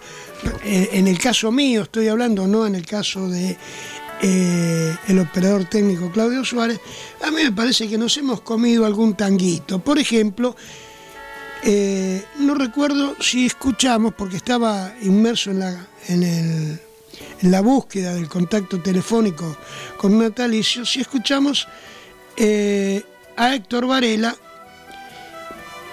con la voz de Rodolfo Lexica en Si supiera que la extraño. Si la escuchamos, bueno, la volveremos a escuchar porque es un buen binomio el de Varela Lexica eh, en, esta, en este tango que en su momento Héctor Varela, no todavía como director de orquesta, sino como primer bandoneón de la orquesta de Juan D'Arienzo, compusiera con Carlos Weiss. Si supiera que la extraño, Héctor Varela, Rodolfo Lesica.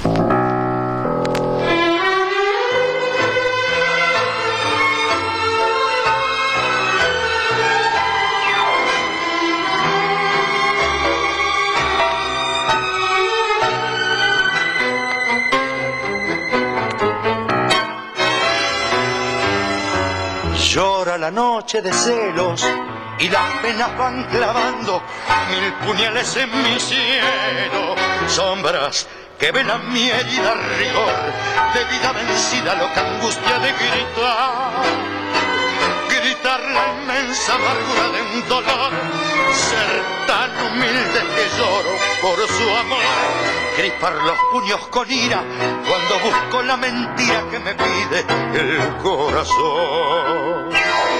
Si supiera que le extraño, que nunca podré olvidarla y que vivo en el engaño de no hacer más que soñarla y sentir como lastima la cruz de mi calvario.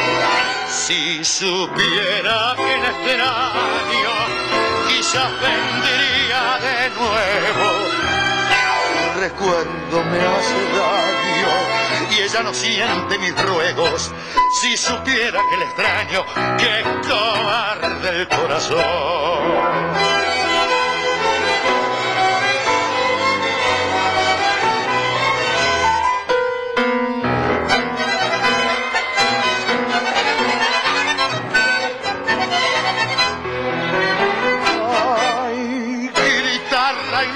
Amargura de un dolor, ser tan humilde que lloro por su amor, gripar los puños con ira cuando busco la mentira que me pide el corazón. Si supiera que el extraño que nunca podré olvidarla y que vivo en el engaño de no ser más que soñarla y sentir como lastima la cruz de mi calvario. Si supiera que el extraño quizá vendría de nuevo, su recuerdo me hace daño y ella no siente mi ruego. Si supiera que el extraño, ay, que cobarde el corazón. Un tangazo y un binomio bien afiatado, bien aceitadito. Héctor Varela, Rodolfo Lesica. Rodolfo Lesica, un gran ganador en las cuestiones del amor, un tipo que realmente tenía un fuerte carisma personal y que, bueno, las mujeres eran sensibles a ese carisma y además un gran cantor y un muy buen tipo. Un tipo de bar, un tipo de esquina, ¿no? Eh, un recuerdo entonces para el Rolo Lesica. Decía que eh, se nos avecina un nuevo aniversario del conflicto que la dictadura militar nos llevó a enfrentar a el Reino Unido de Gran Bretaña. Claro, no fue un motivo banal se trató de la soberanía nacional en las Islas Malvinas. Y combatieron no chicos, no pobres criaturas, combatieron hombres. Les recomiendo la película Soldado Argentino. Más allá de, cualquier aspecto técnico que pueda remarcarse, destacarse, compartir o cuestionar, el relato histórico se ajusta mucho a la verdad.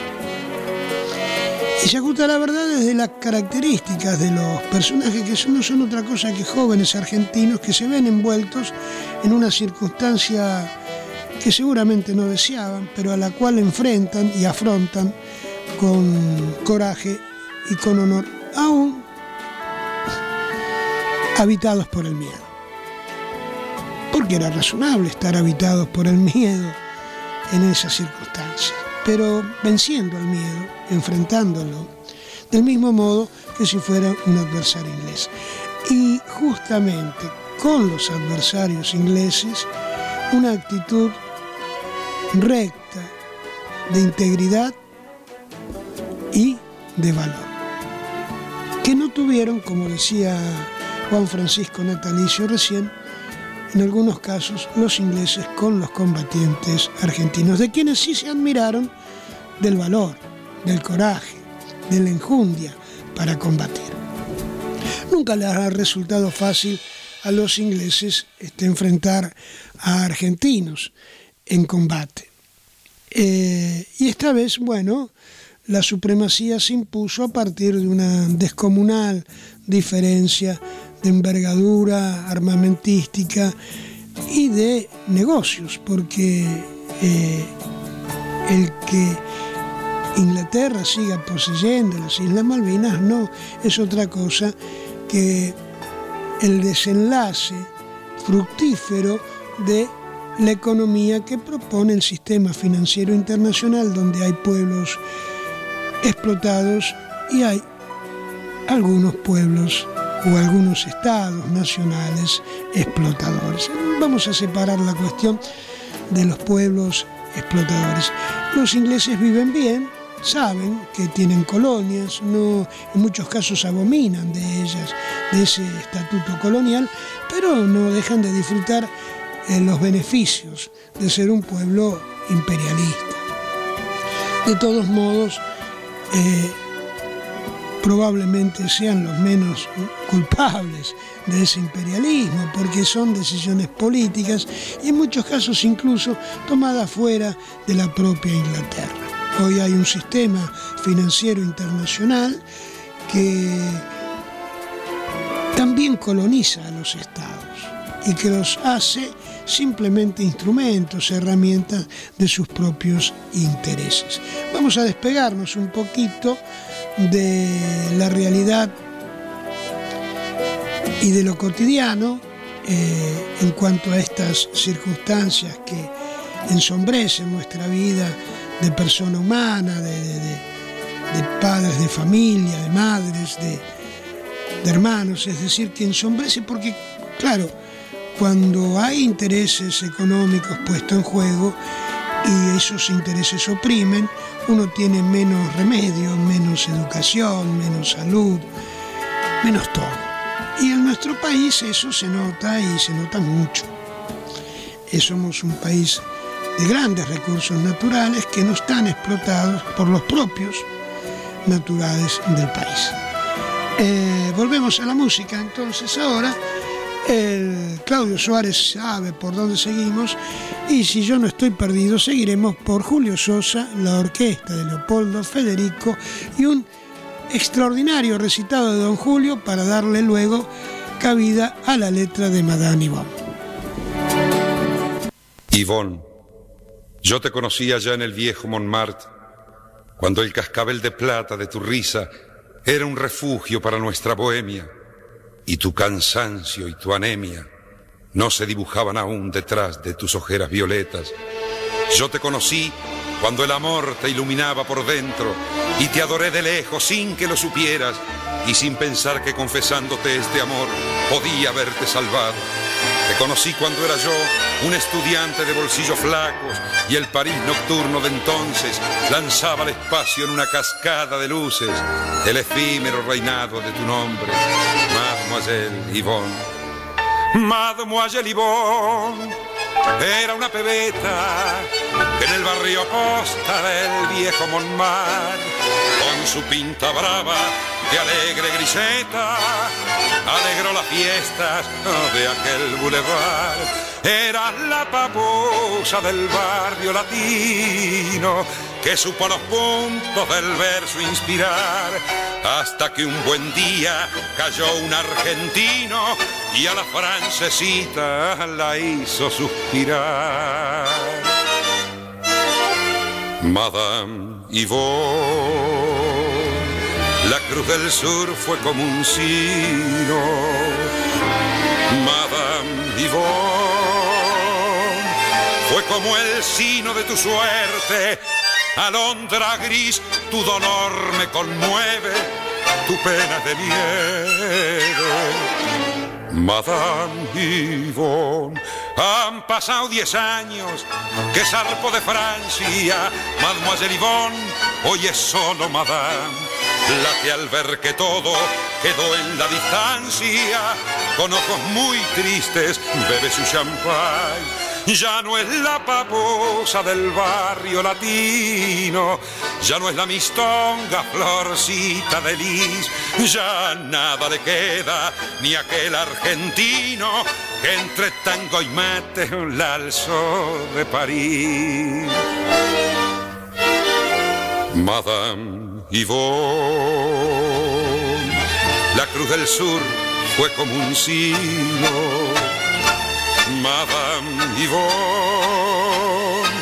fue como el sino de tu suerte, alondra gris, tu dolor me conmueve, oh, tu pena de nieve. Madame Yvonne, ya no es la papusa del barrio latino. Ya no es la mistonga, florcita de lis, ya nada le queda, ni aquel argentino que entre tango y mate la alzó de París.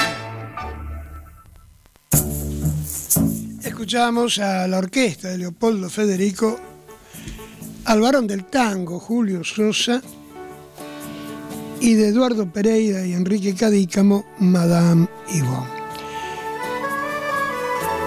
La CGT Regional San Martín nos hace llegar un sueltito de prensa en el que recuerda el Día Nacional del Recolector de Residuos.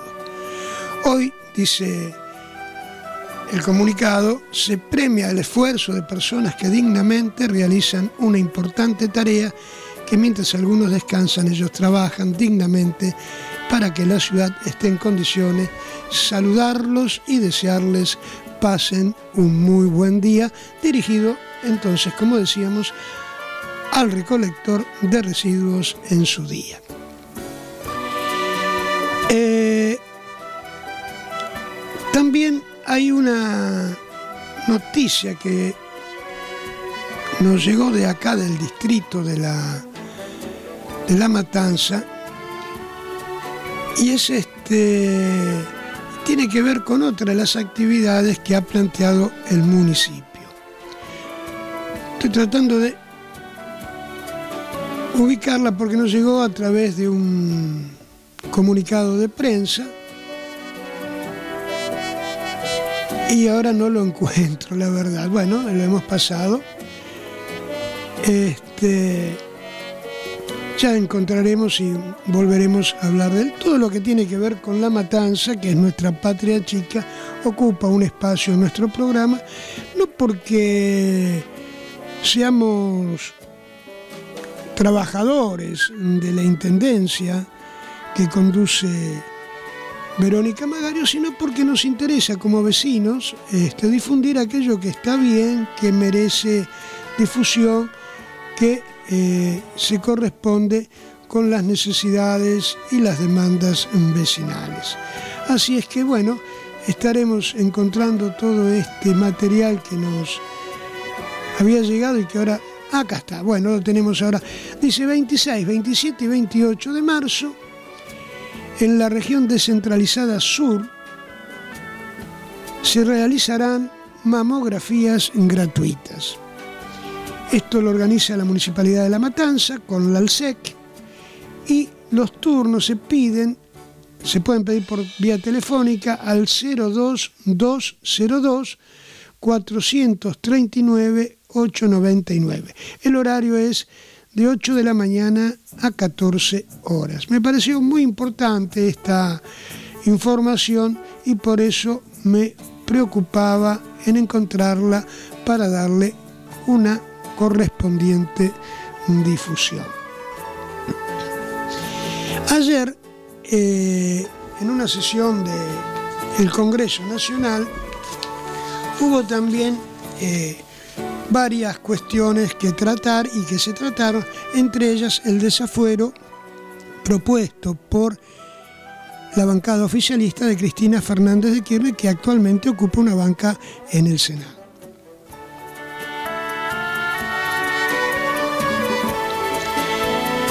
Evidentemente se trata de una clara situación de persecución política. No soy,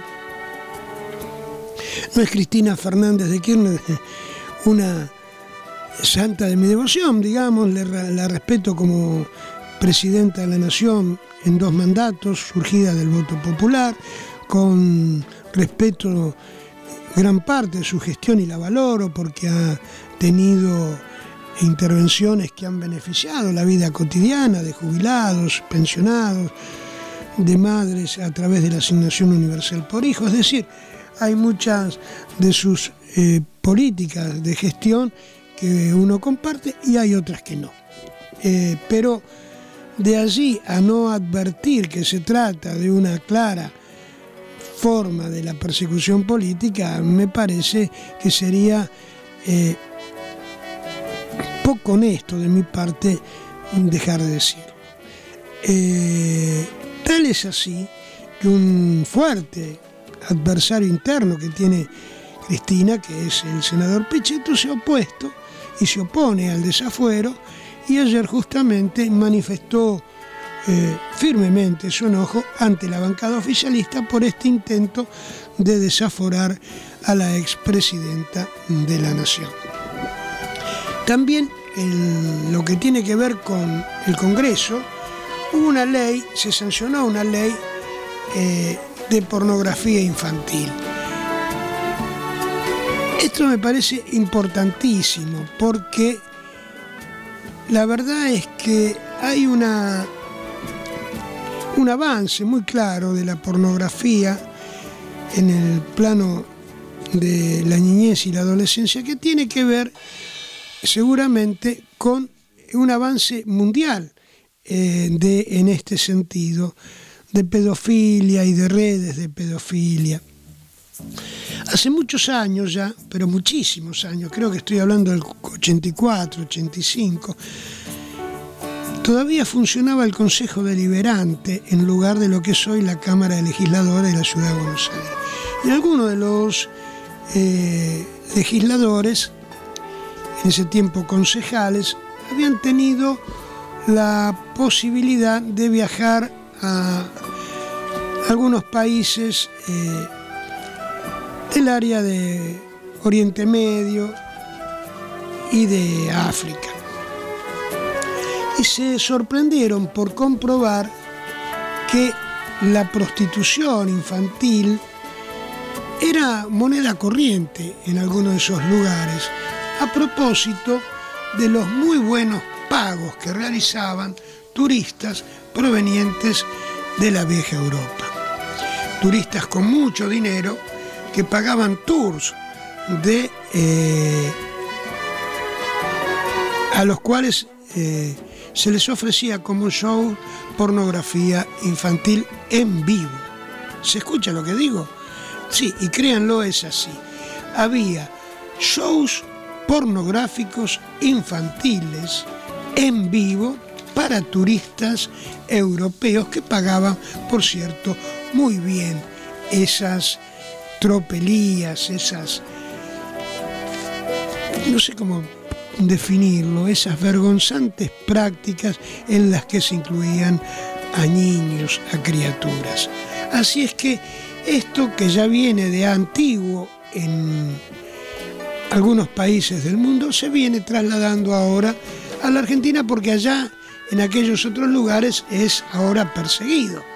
¿No es cierto? Bueno, cuando no se puede ejecutar aquí o allí, se viene a otros lugares en donde las actitudes gubernamentales son más permisivas, es decir, donde se puede ocultar mejor cosas aberrantes como esta de las cuales estamos hablando. La pornografía infantil existe, existe en el mundo, eh, se la ha ido combatiendo con eh, proyectos que hablan de penas durísimas y en algunos otros lugares todavía no se las combate ni se las condena. Con lo cual, entonces esto hace que en muchos casos esa, esas giras turísticas se eh, busquen en otros países que todavía no tienen su legislación al respecto actualizada. Eh, sé que aquí en la Argentina dicen que mueve el negocio de la pornografía infantil, mueve 250 millones al año. Pero claro, estamos hablando de pornografía envasada, esto es filmada.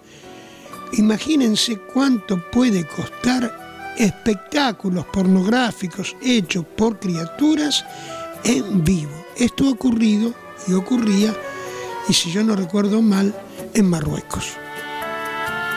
Eh, fue visto, eh, invitado a ver, mejor dicho, por concejales argentinos, que en aquel tiempo eran concejales argentinos y que luego, ante el impacto horror, horroroso que les producía semejante invitación, por cierto, luego aquí lo comentaron, no participaron, pero fueron invitados. Dice que eh, la iniciativa aprobada ayer en diputados prevé prisión de cuatro meses a un año para quien posea material pornográfico infantil y para quien distribuya o comercialice esas imágenes, las penas habrán de subir de 3 a 6 años. Sí, además de condenas penales, también habría que pensar en la posibilidad de condenas sociales, ¿no? Es decir, de tener que quienes sean incursos en esos delitos aberrantes puedan tener, además de la prisión o de la privación de la libertad otro tipo de condenas que sean eh, ejemplificadoras. También volvió a comisión y siguiendo con el plano de la actualidad informativa que tiene que ver con el Congreso, volvió a comisión el proyecto por acoso callejero. Otra noticia del ámbito judicial en este caso es que en la causa de Río Turbio fue apartado el fiscal que en su momento ocupó la jefatura de seguridad en el estadio de Boca Juniors al servicio del presidente por aquella época que era Mauricio Macri, decía que apartaron al fiscal Estornelli, Carlos Estornelli, de la causa que se sigue contra el detenido ministro ex ministro de Planificación Federal Julio Devido. En esta causa llamada de Río Turbio, que está procesado debido y con prisión preventiva y por lo cual eh, permanece alojado en el penal de Marcos Paz. Al respecto de Julio Devido, eh, se ha comunicado en algunas oportunidades con cartas públicas, pero yo quiero resaltar de Julio Devido no solo su, su, valor, su enjundia para, para soportar eh, la prisión, sino la extraordinaria defensa que de su condición de hombre respetable y de honor hace su compañera, su esposa. Eh, con precisión, con, con datos relevantes e irreprochables, la mujer de Debido cumple la tarea que muchas veces Debido prefirió no cumplir, que es la de defenderse. Así es que suerte para eh, Julio Devido en esta causa que lo mantiene encarcelado y de esperar que la verdad salga a la luz y si corresponde sea dejado en libertad. Volvemos a la música ahora y seguimos, creo yo, con un paseo ahora por la vecina orilla para escuchar a Ana Karina Rossi acompañada por Federico Ferrandira y Milonga Sentimental de Piana y Mansi.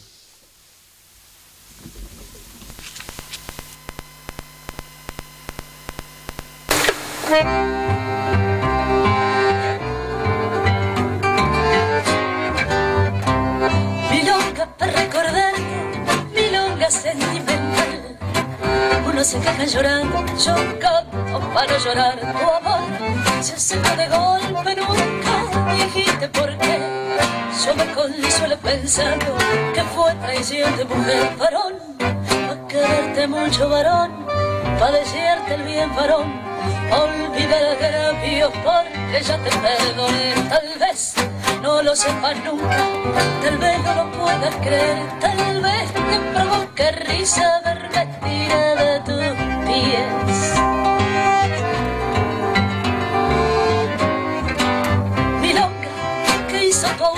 Ausencia, milonga de vocación, milonga, para que nunca la canten en tu balcón, aunque vuelvas por la si te vayas con el sol, pa' decirte si a veces o pa' gritarte que no varón, pa' quererte mucho varón, pa' decirte bien, varón, pa' olvidar agravio porque ya te perdoné, tal vez no lo sepas nunca, tal vez no lo puedas creer, tal vez te provoque risa verme tirada tu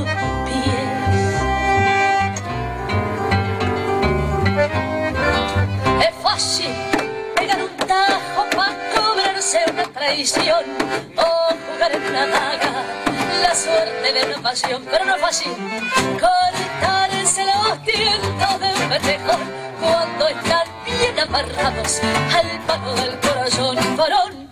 Pa' quererte mucho, varón, para decirte bien, varón, por olvidar a cambio, porque ya te perdoné. Tal vez no lo sepas nunca, tal vez no lo puedas creer, tal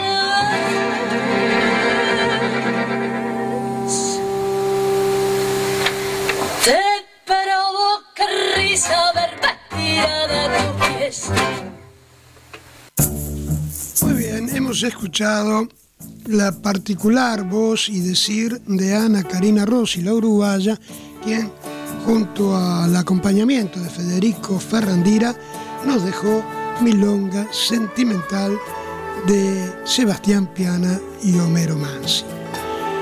Ustedes saben quién fue José Julián Martí Pérez, más conocido por José Martí. Fue un político republicano, democrático, pensador, escritor, periodista, filósofo y poeta cubano creador del Partido Revolucionario Cubano y organizador en parte y protagonista de la Guerra del 95 por la independencia cubana. José Martí, eh, por esas cosas de la vida y, de la militancia y, y de la fe y la convicción política respecto de la soberanía de Cuba, fue a dar un tiempo a Venezuela, a Guatemala. En Guatemala había un militar que fue presidente del país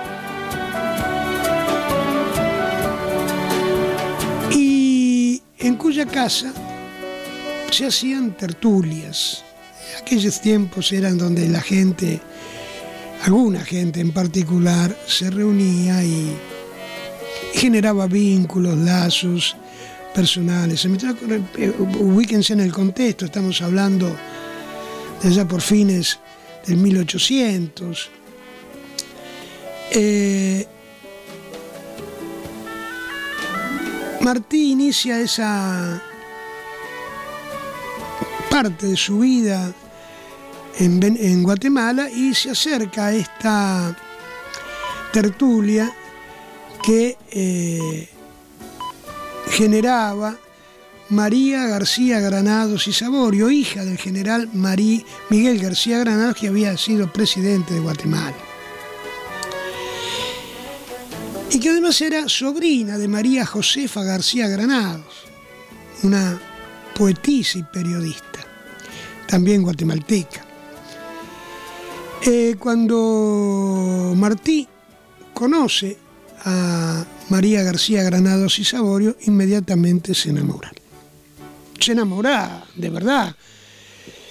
Y es correspondido, es correspondido en el amor por María de García.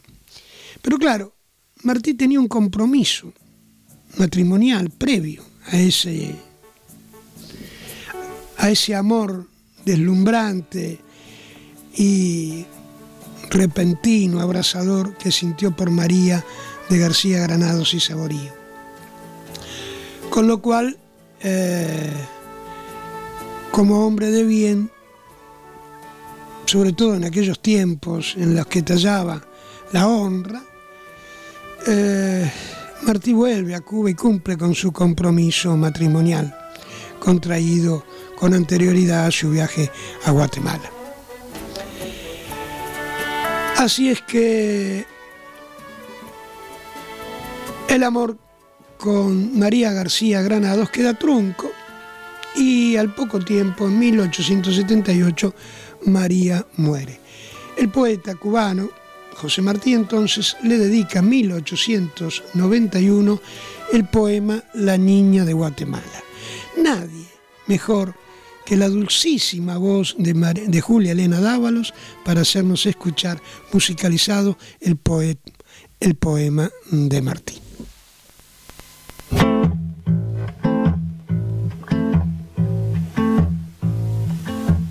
Quiero a la sombra de un ala contar este cuento en flor.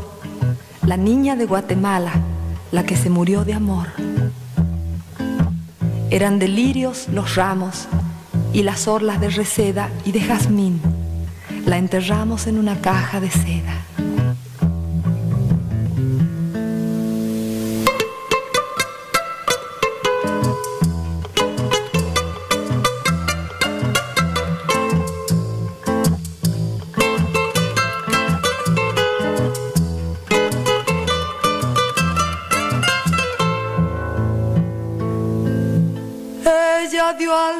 Al desmemoriar una almohadilla de olor. Él volvió, volvió casado, ella se murió de amor. Iban cargándole en andas, obispos y embajadores. Detrás iba el pueblo en tanda, todo cargado de flores. Ay.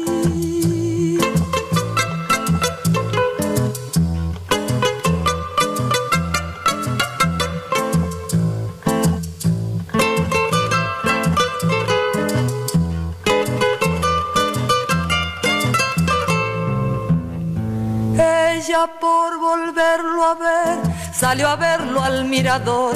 Él volvió con su mujer, ella se murió de amor, como de bronce candente, al beso de despedida. Era su frente la frente que más ha amado en la vida. Y ahí, centro de tarde en el río la sacó muerta el doctor. Dicen que murió de frío, yo sé que murió de amor. Allí en la bóveda helada la pusieron en dos bancos. Bese su mano afilada, bese sus zapatos blancos. Ay,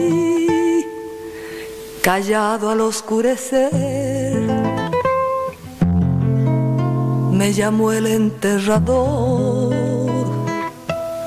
nunca más he vuelto a ver a la que murió de amor ahí.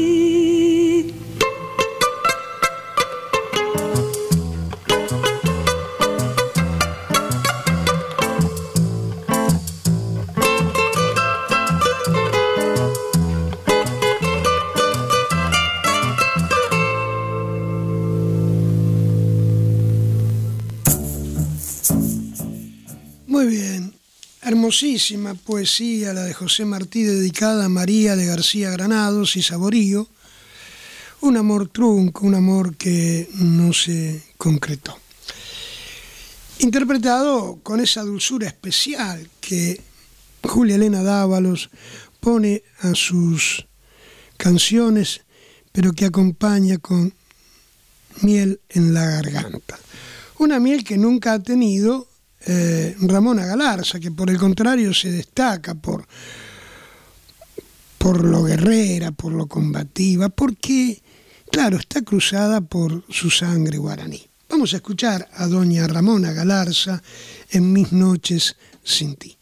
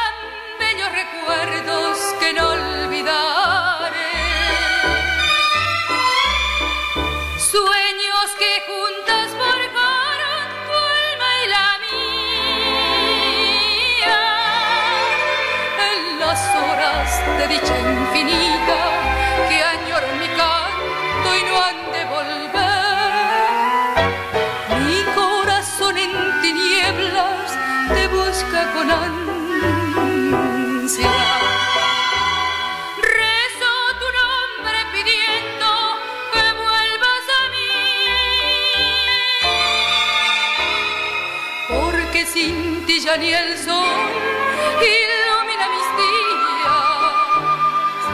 Y al llegar la aurora me encuentra llorando.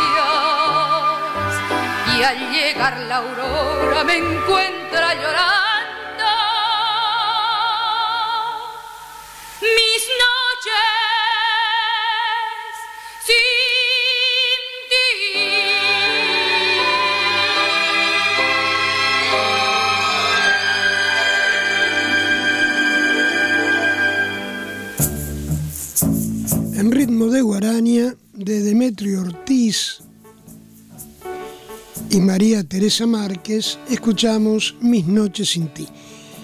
Eh, es la voz de Ramona Galarza. Como decía antes, es eh, apreciable que mientras Julia Elena Dávalos descansa su perfil de cantante en la dulzura de su voz, Ramona Galarza la hace en la fuerza, en, en el vigor cada una con su estilo, las dos muestran ese sentir nacional, autóctono y proverbialmente argentino que nos ofrece el folclore, aún viniendo de diferentes escenarios geográficos como el que habitan Julia Elena Dávalos y la señora Ramona Galarza.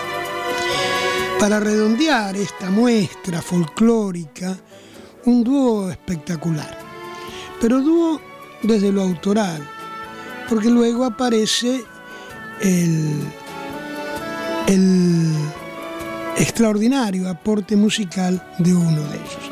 Vamos a escuchar de Jaime Dávalos y Eduardo Falú, por Eduardo Falú, la canción del jangadero.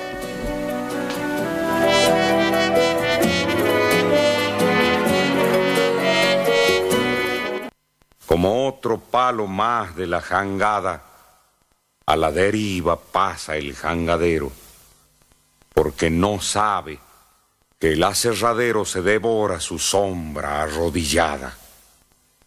Con el impulso de la correntada, río abajo se va dejando el cuero en el bermejo, viborón naviero del agua, por la luna alucinada. Arriero de la sombra de la vida, por el camino que anda, caminando, lleva la carne de la primavera, trafica con la selva sometida que como él va en silencio, navegando al destino final de la madera. Río abajo voy llevando la jangada, abajo por el alto Paraná. Es el peso de la sombra derrumbada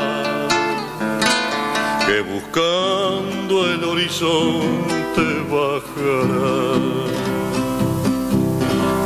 Río abajo, río abajo, río flor de agua voy sangrando mi canción.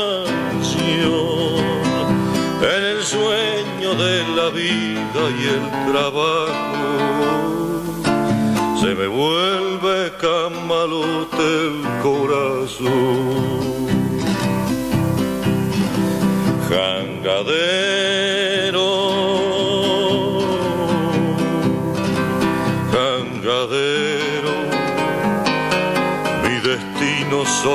río es derivar desde el fondo del obraje maderero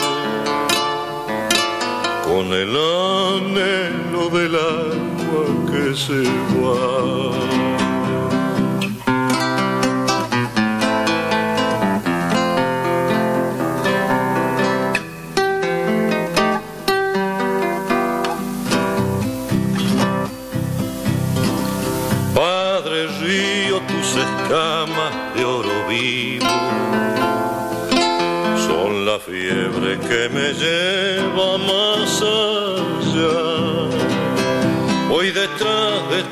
Horizonte fugitivo y la vida con el agua se me va. Banda, banda, cielo y agua, sol y lluvia espejismo que no acaba de pasar. Piel de barro fabulosa, lampa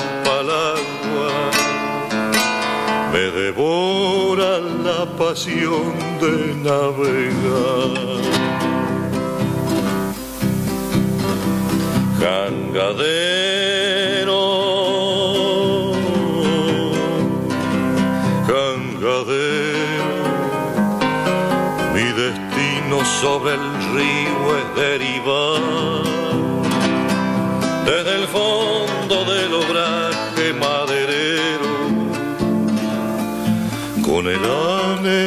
del agua que se va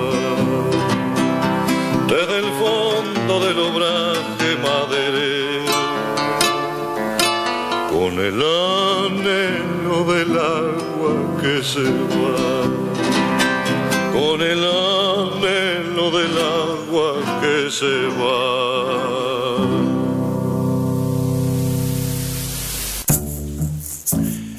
La voz grave y profunda de Eduardo Falú y su guitarra habladora le dieron marco musical a esa bellísima poesía en la que Jaime Dávalos, un salteño, retrata el trabajo del jangadero sobre el agua del río Paraná. Eh, la Asociación Dar Civil, Dar por Más Sonrisas, La Matanza, tiene alguna serie de actividades que vamos a difundir en este mismo momento. Eh, hay un evento que creo que será en días próximos en el club eh, el 3 de marzo, el 3 de abril, perdón, en el club portugués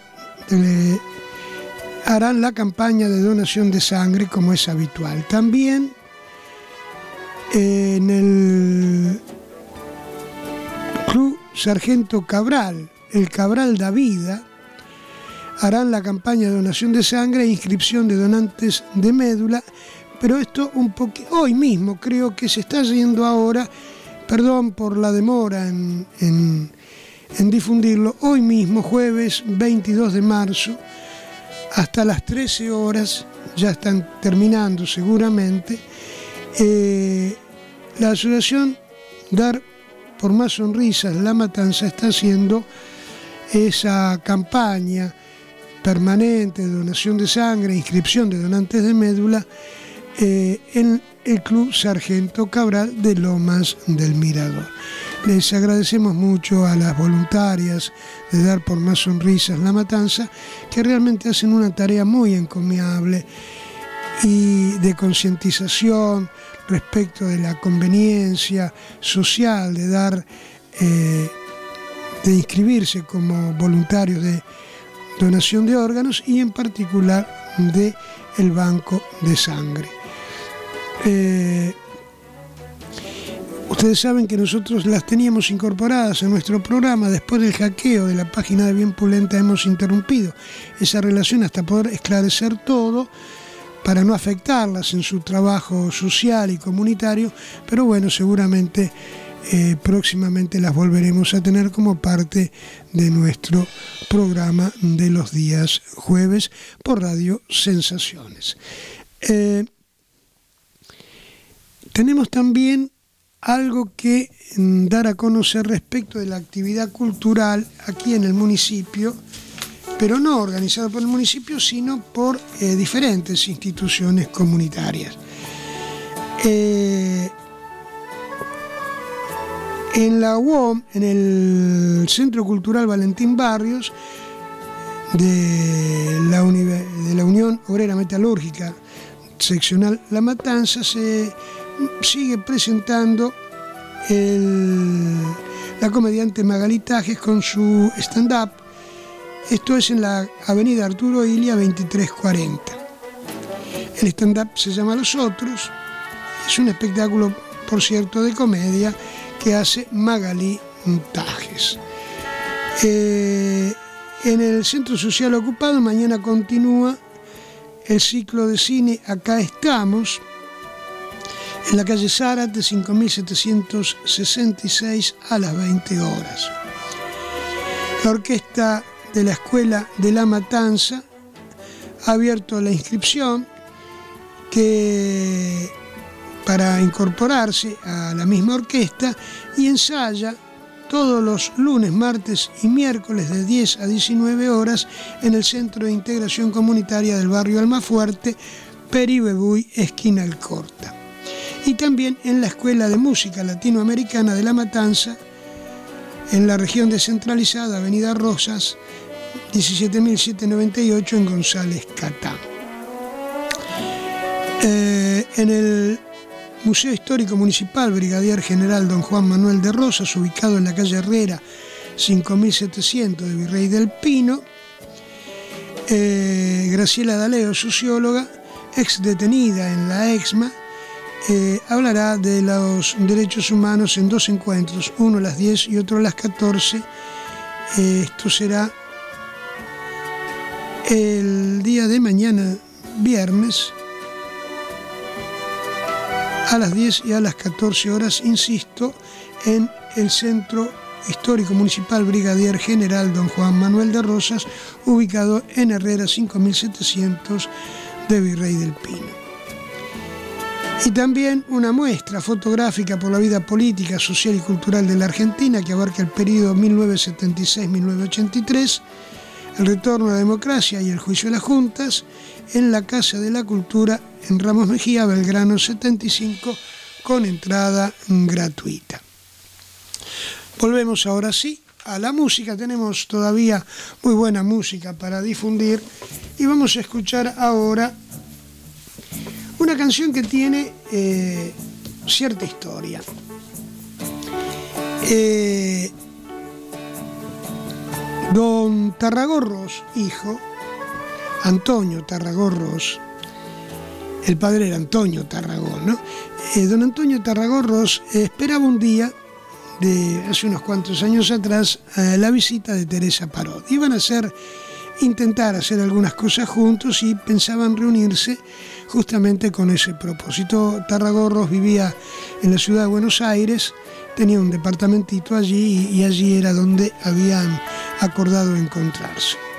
Mientras la esperaba, vio por la ventana del departamento el trabajo de unos albañiles y como suelen suceder estas cosas cuando la inspiración nos visita de manera natural y de un tirón, escribió esta bellísima canción llamada El cielo de los albañiles que interpretará su autor, don Antonio Tarragorros, como decía, junto a quien en esa tarde era la visita que esperaba, doña Teresa Parodi.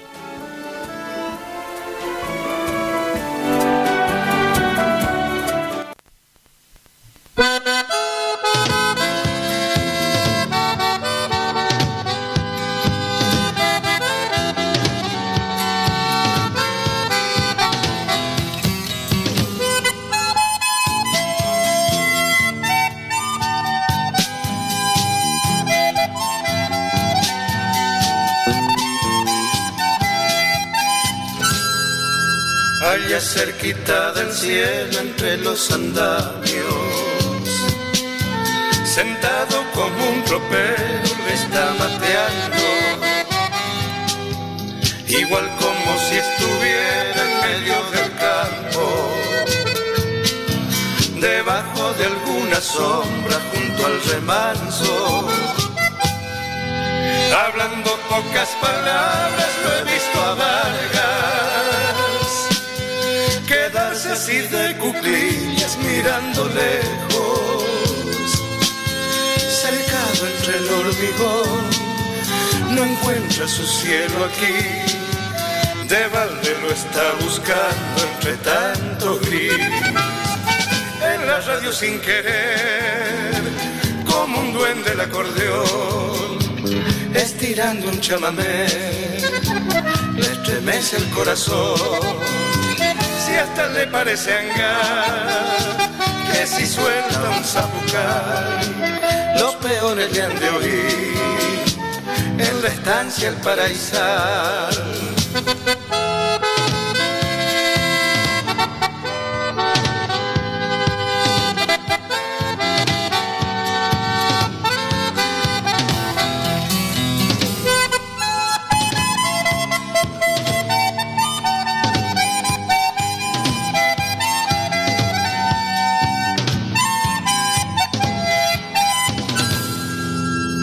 Verlo así me parece que anda tropeando. Con su compadre la lana como hace tanto. Qué pena me da mirarlo entre los andamios, con todo ese cielo adentro como sangrando, detrás del vuelo aterido de una paloma ojos negros mirando lejos, cercado entre el hormigón del cielo del albañil, manchado de arena y cal, se termina allí. Algún día volverá, le gustaba ser peor, no se halle por acá, ya de haber una ocasión mientras tanto de escuchar en la radio un llámame, él remonta un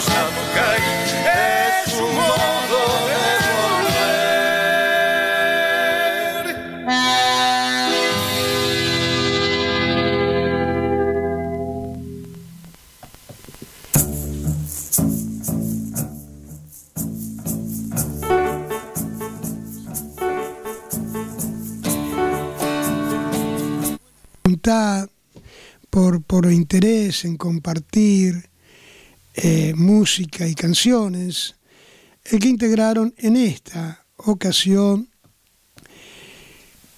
doña Teresa Parori y Antonio Tarragorros, que como contaba antes, eh, cantaron El cielo del albañil, de albañiles que eh, no estaban trabajando a cielo abierto, estaban trabajando en andamios, en, un, en la estructura, en el esqueleto de un edificio porteño.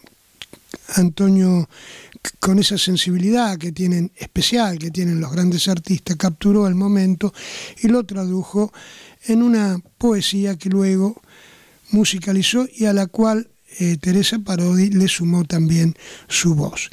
La canción El cielo del albañil por Teresa Parodi, Antonio Tarragorros. Ayer fue día 21 de marzo y un día muy especial por cuanto hay una, no sé si llamarlo celebración, pero bueno, es el Día Internacional del Niño con Síndrome Down. Eh, quien descubrió eh, la, la particularidad genética que tienen los chicos que sufren este síndrome fue un médico genetista francés llamado Jérôme Lejeune, eh, a quien se lo, de alguna manera se le reconoce ser uno de los padres de la genética eh, moderna. Es un médico que eh, está a punto de ser eh, canonizado por la Iglesia Católica porque ha hecho una vida eh, intachable, no solo desde la ciencia y la genética, sino poniendo la ciencia y la genética al servicio de la humanidad. Él fue el que descubrió y describió la trisomía del, del par cromosómico 21 que ayuda a definir el síndrome de Down y que alertó, alertó eh, a las autoridades de los países civilizados, entre comillas, respecto de esta forma distinta de desarrollarse el ser humano, que es que tienen los chicos Down. Claro, en aquel tiempo, y por eso es uno de los baluartes del pensamiento pro vida, el doctor Jerome Lejeune, porque en aquellos momentos eh, se abortaba a los chicos que nacían con, o que podían nacer con Down. En fin, historias que eh, hacen a la vida. Recordamos entonces en el Día Internacional que fue ayer de los niños con síndrome Down, cariñosos, afectuosos, maravillosos en su entrega de amor y receptivos al amor, lo cual es a veces tan difícil. Eh, decía entonces, reconozco esa enorme participación amorosa, más que científica y médica, de Jérôme Lejeune, médico francés del, que descubrió el par cromosómico 21. Vaya entonces nuestro recuerdo para él, nuestro respeto y nuestra inagotable manifestación amorosa hacia todos los niños y en particular aquellos que crecen con esta diferencia cromosomática o genética, pero que en nada oscurece su condición y al contrario, hace brillar su condición humana.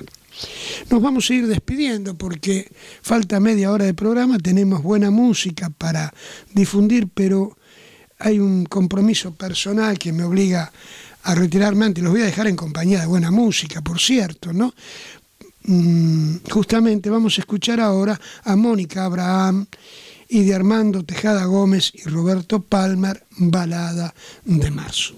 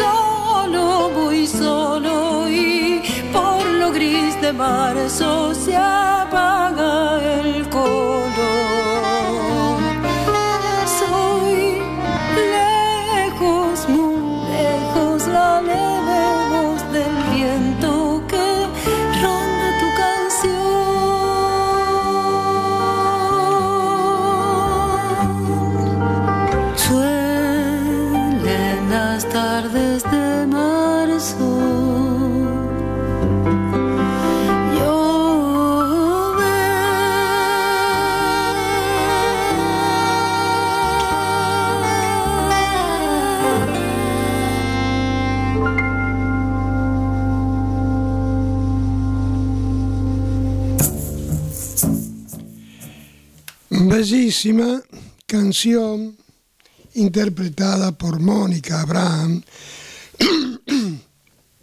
Balada de Marzo, de don Armando Tejada Gómez y Roberto Palmer, aquel que eh, formó parte de los Quillahuasi. Una noticia eh, triste, lamentable, dolorosa, me llega a la mesa de trabajo ya en el momento de la despedida.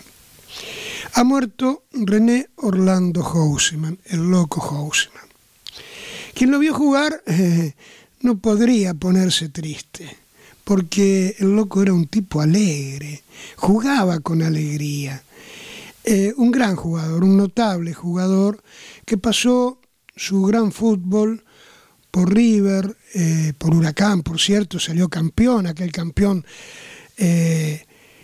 que jugaba acompañado en la delantera Houseman como win derecho, jugaba Brindisi al lado, Roque Abalay de número 9, el inglés Babington y La Rosa de win izquierdo. Eh, uno de los mejores equipos que tuvo, por cierto, el fútbol argentino y también desde ya el Club de la Quema, el Globito de Huracán. Eh, también jugó en River, en Independiente, en Colo Colo de Chile y cerró su carrera de aquel club donde había salido, en excursionistas. Él era de la, de la villa del Bajo Belgrano. Eh, un gran jugador, un hombre que mm, creció, nació, creció y vivió en su propio contexto, es famosa la anécdota de los dirigentes, creo que era Seijo, el presidente Huracán en aquel tiempo, que bueno, le habían facilitado un departamento para que él viviera, dejara la villa y eh, bueno, no pudo. Él era, tenía esa pertenencia, ese sentido de pertenencia y, volvió a la villa, despreció el departamento. No solo ocurrió con Houseman, ahora se me está viniendo a la memoria también el caso de Barijo, que jugó en Boca y en Huracán también, y que tampoco pudo superar ese sentimiento de pertenencia a la villa. La villa, mm, claro que sí, es un lugar... Eh, a veces de difícil supervivencia, pero en el que los lazos de solidaridad, eh, se manifiestan más fuertes, más vigorosos, más plenos.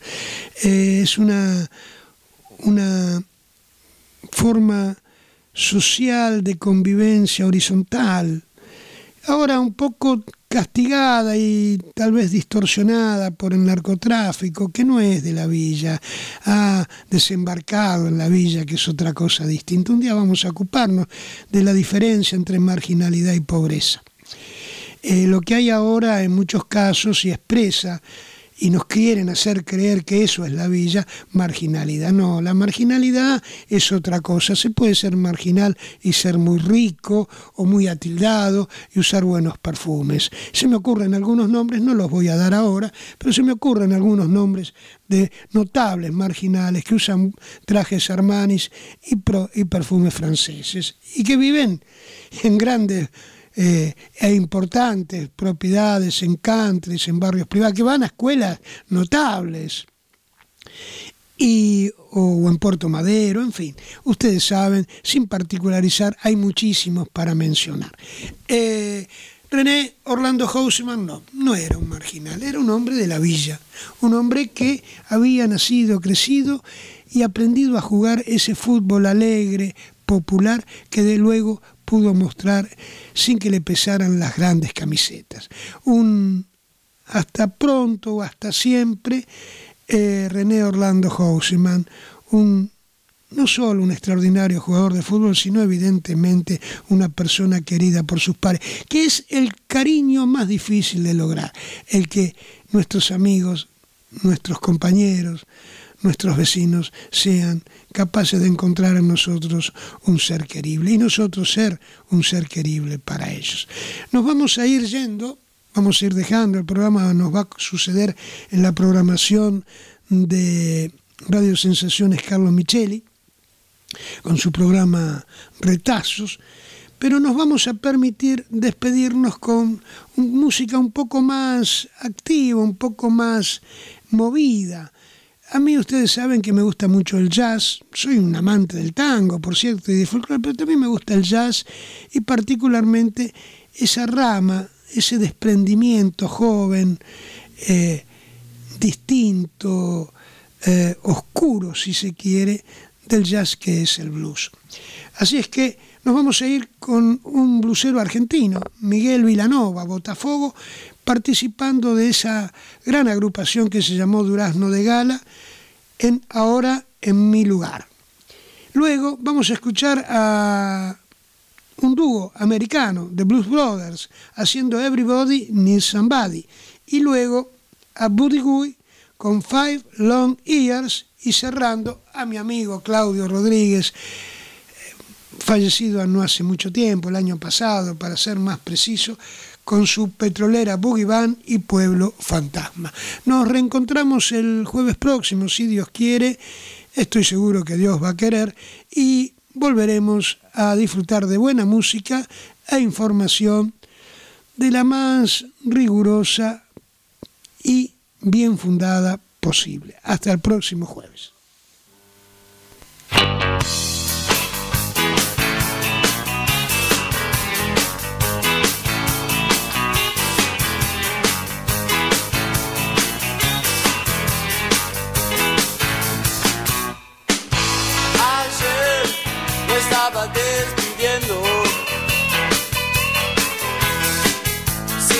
Saber hasta dónde iba a llegar. Mis pies se en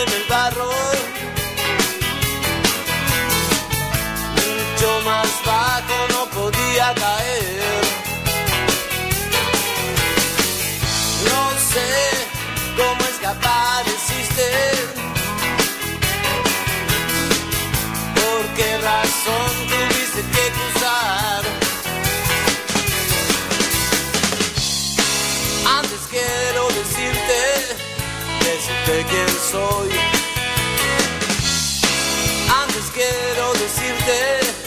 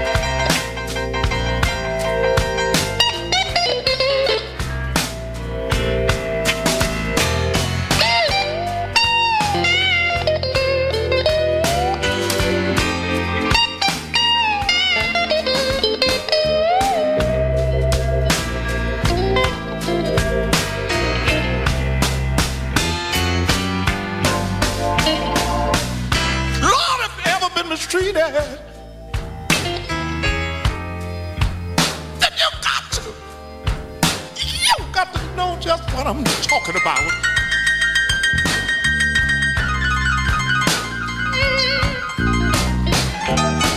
Yes, have you ever been mistreated? Then you got to, you got to know just what I'm talking about.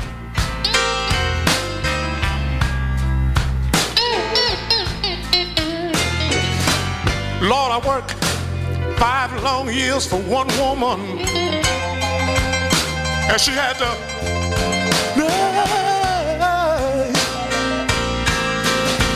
To kick me out.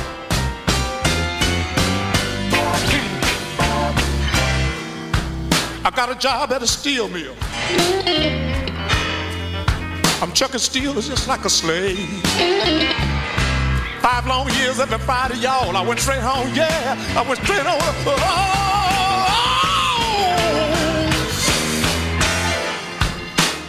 oh, you treated.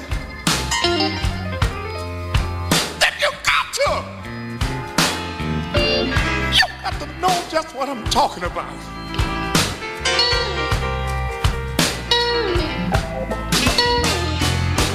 Lord, I work five long years for one woman.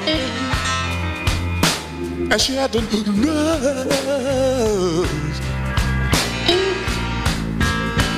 to kick me out.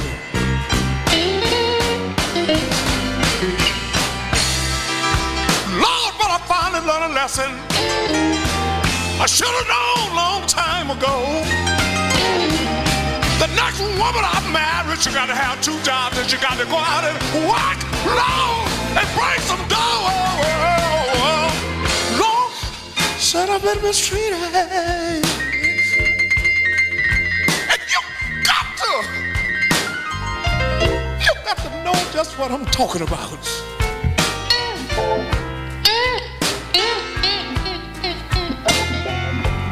Lord, I work five long years for one woman. And she had to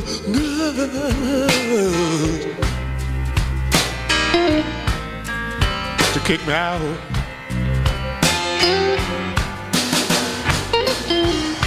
Have you ever been mistreated? That you got to. You got to know just what I'm talking about.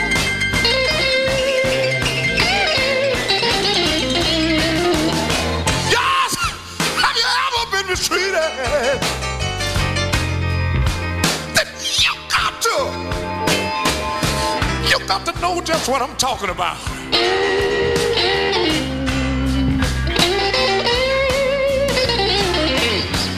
Lord, I work five long years for one woman. And she had to nurse to kick me out.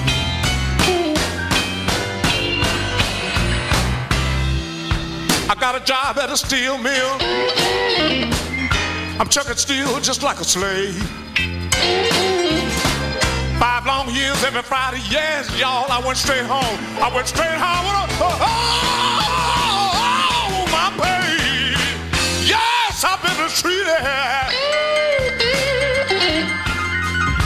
And you got to, you got to know just what I'm talking about.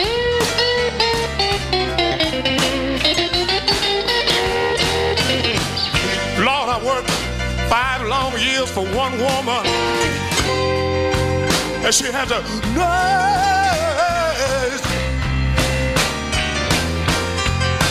to kick me out.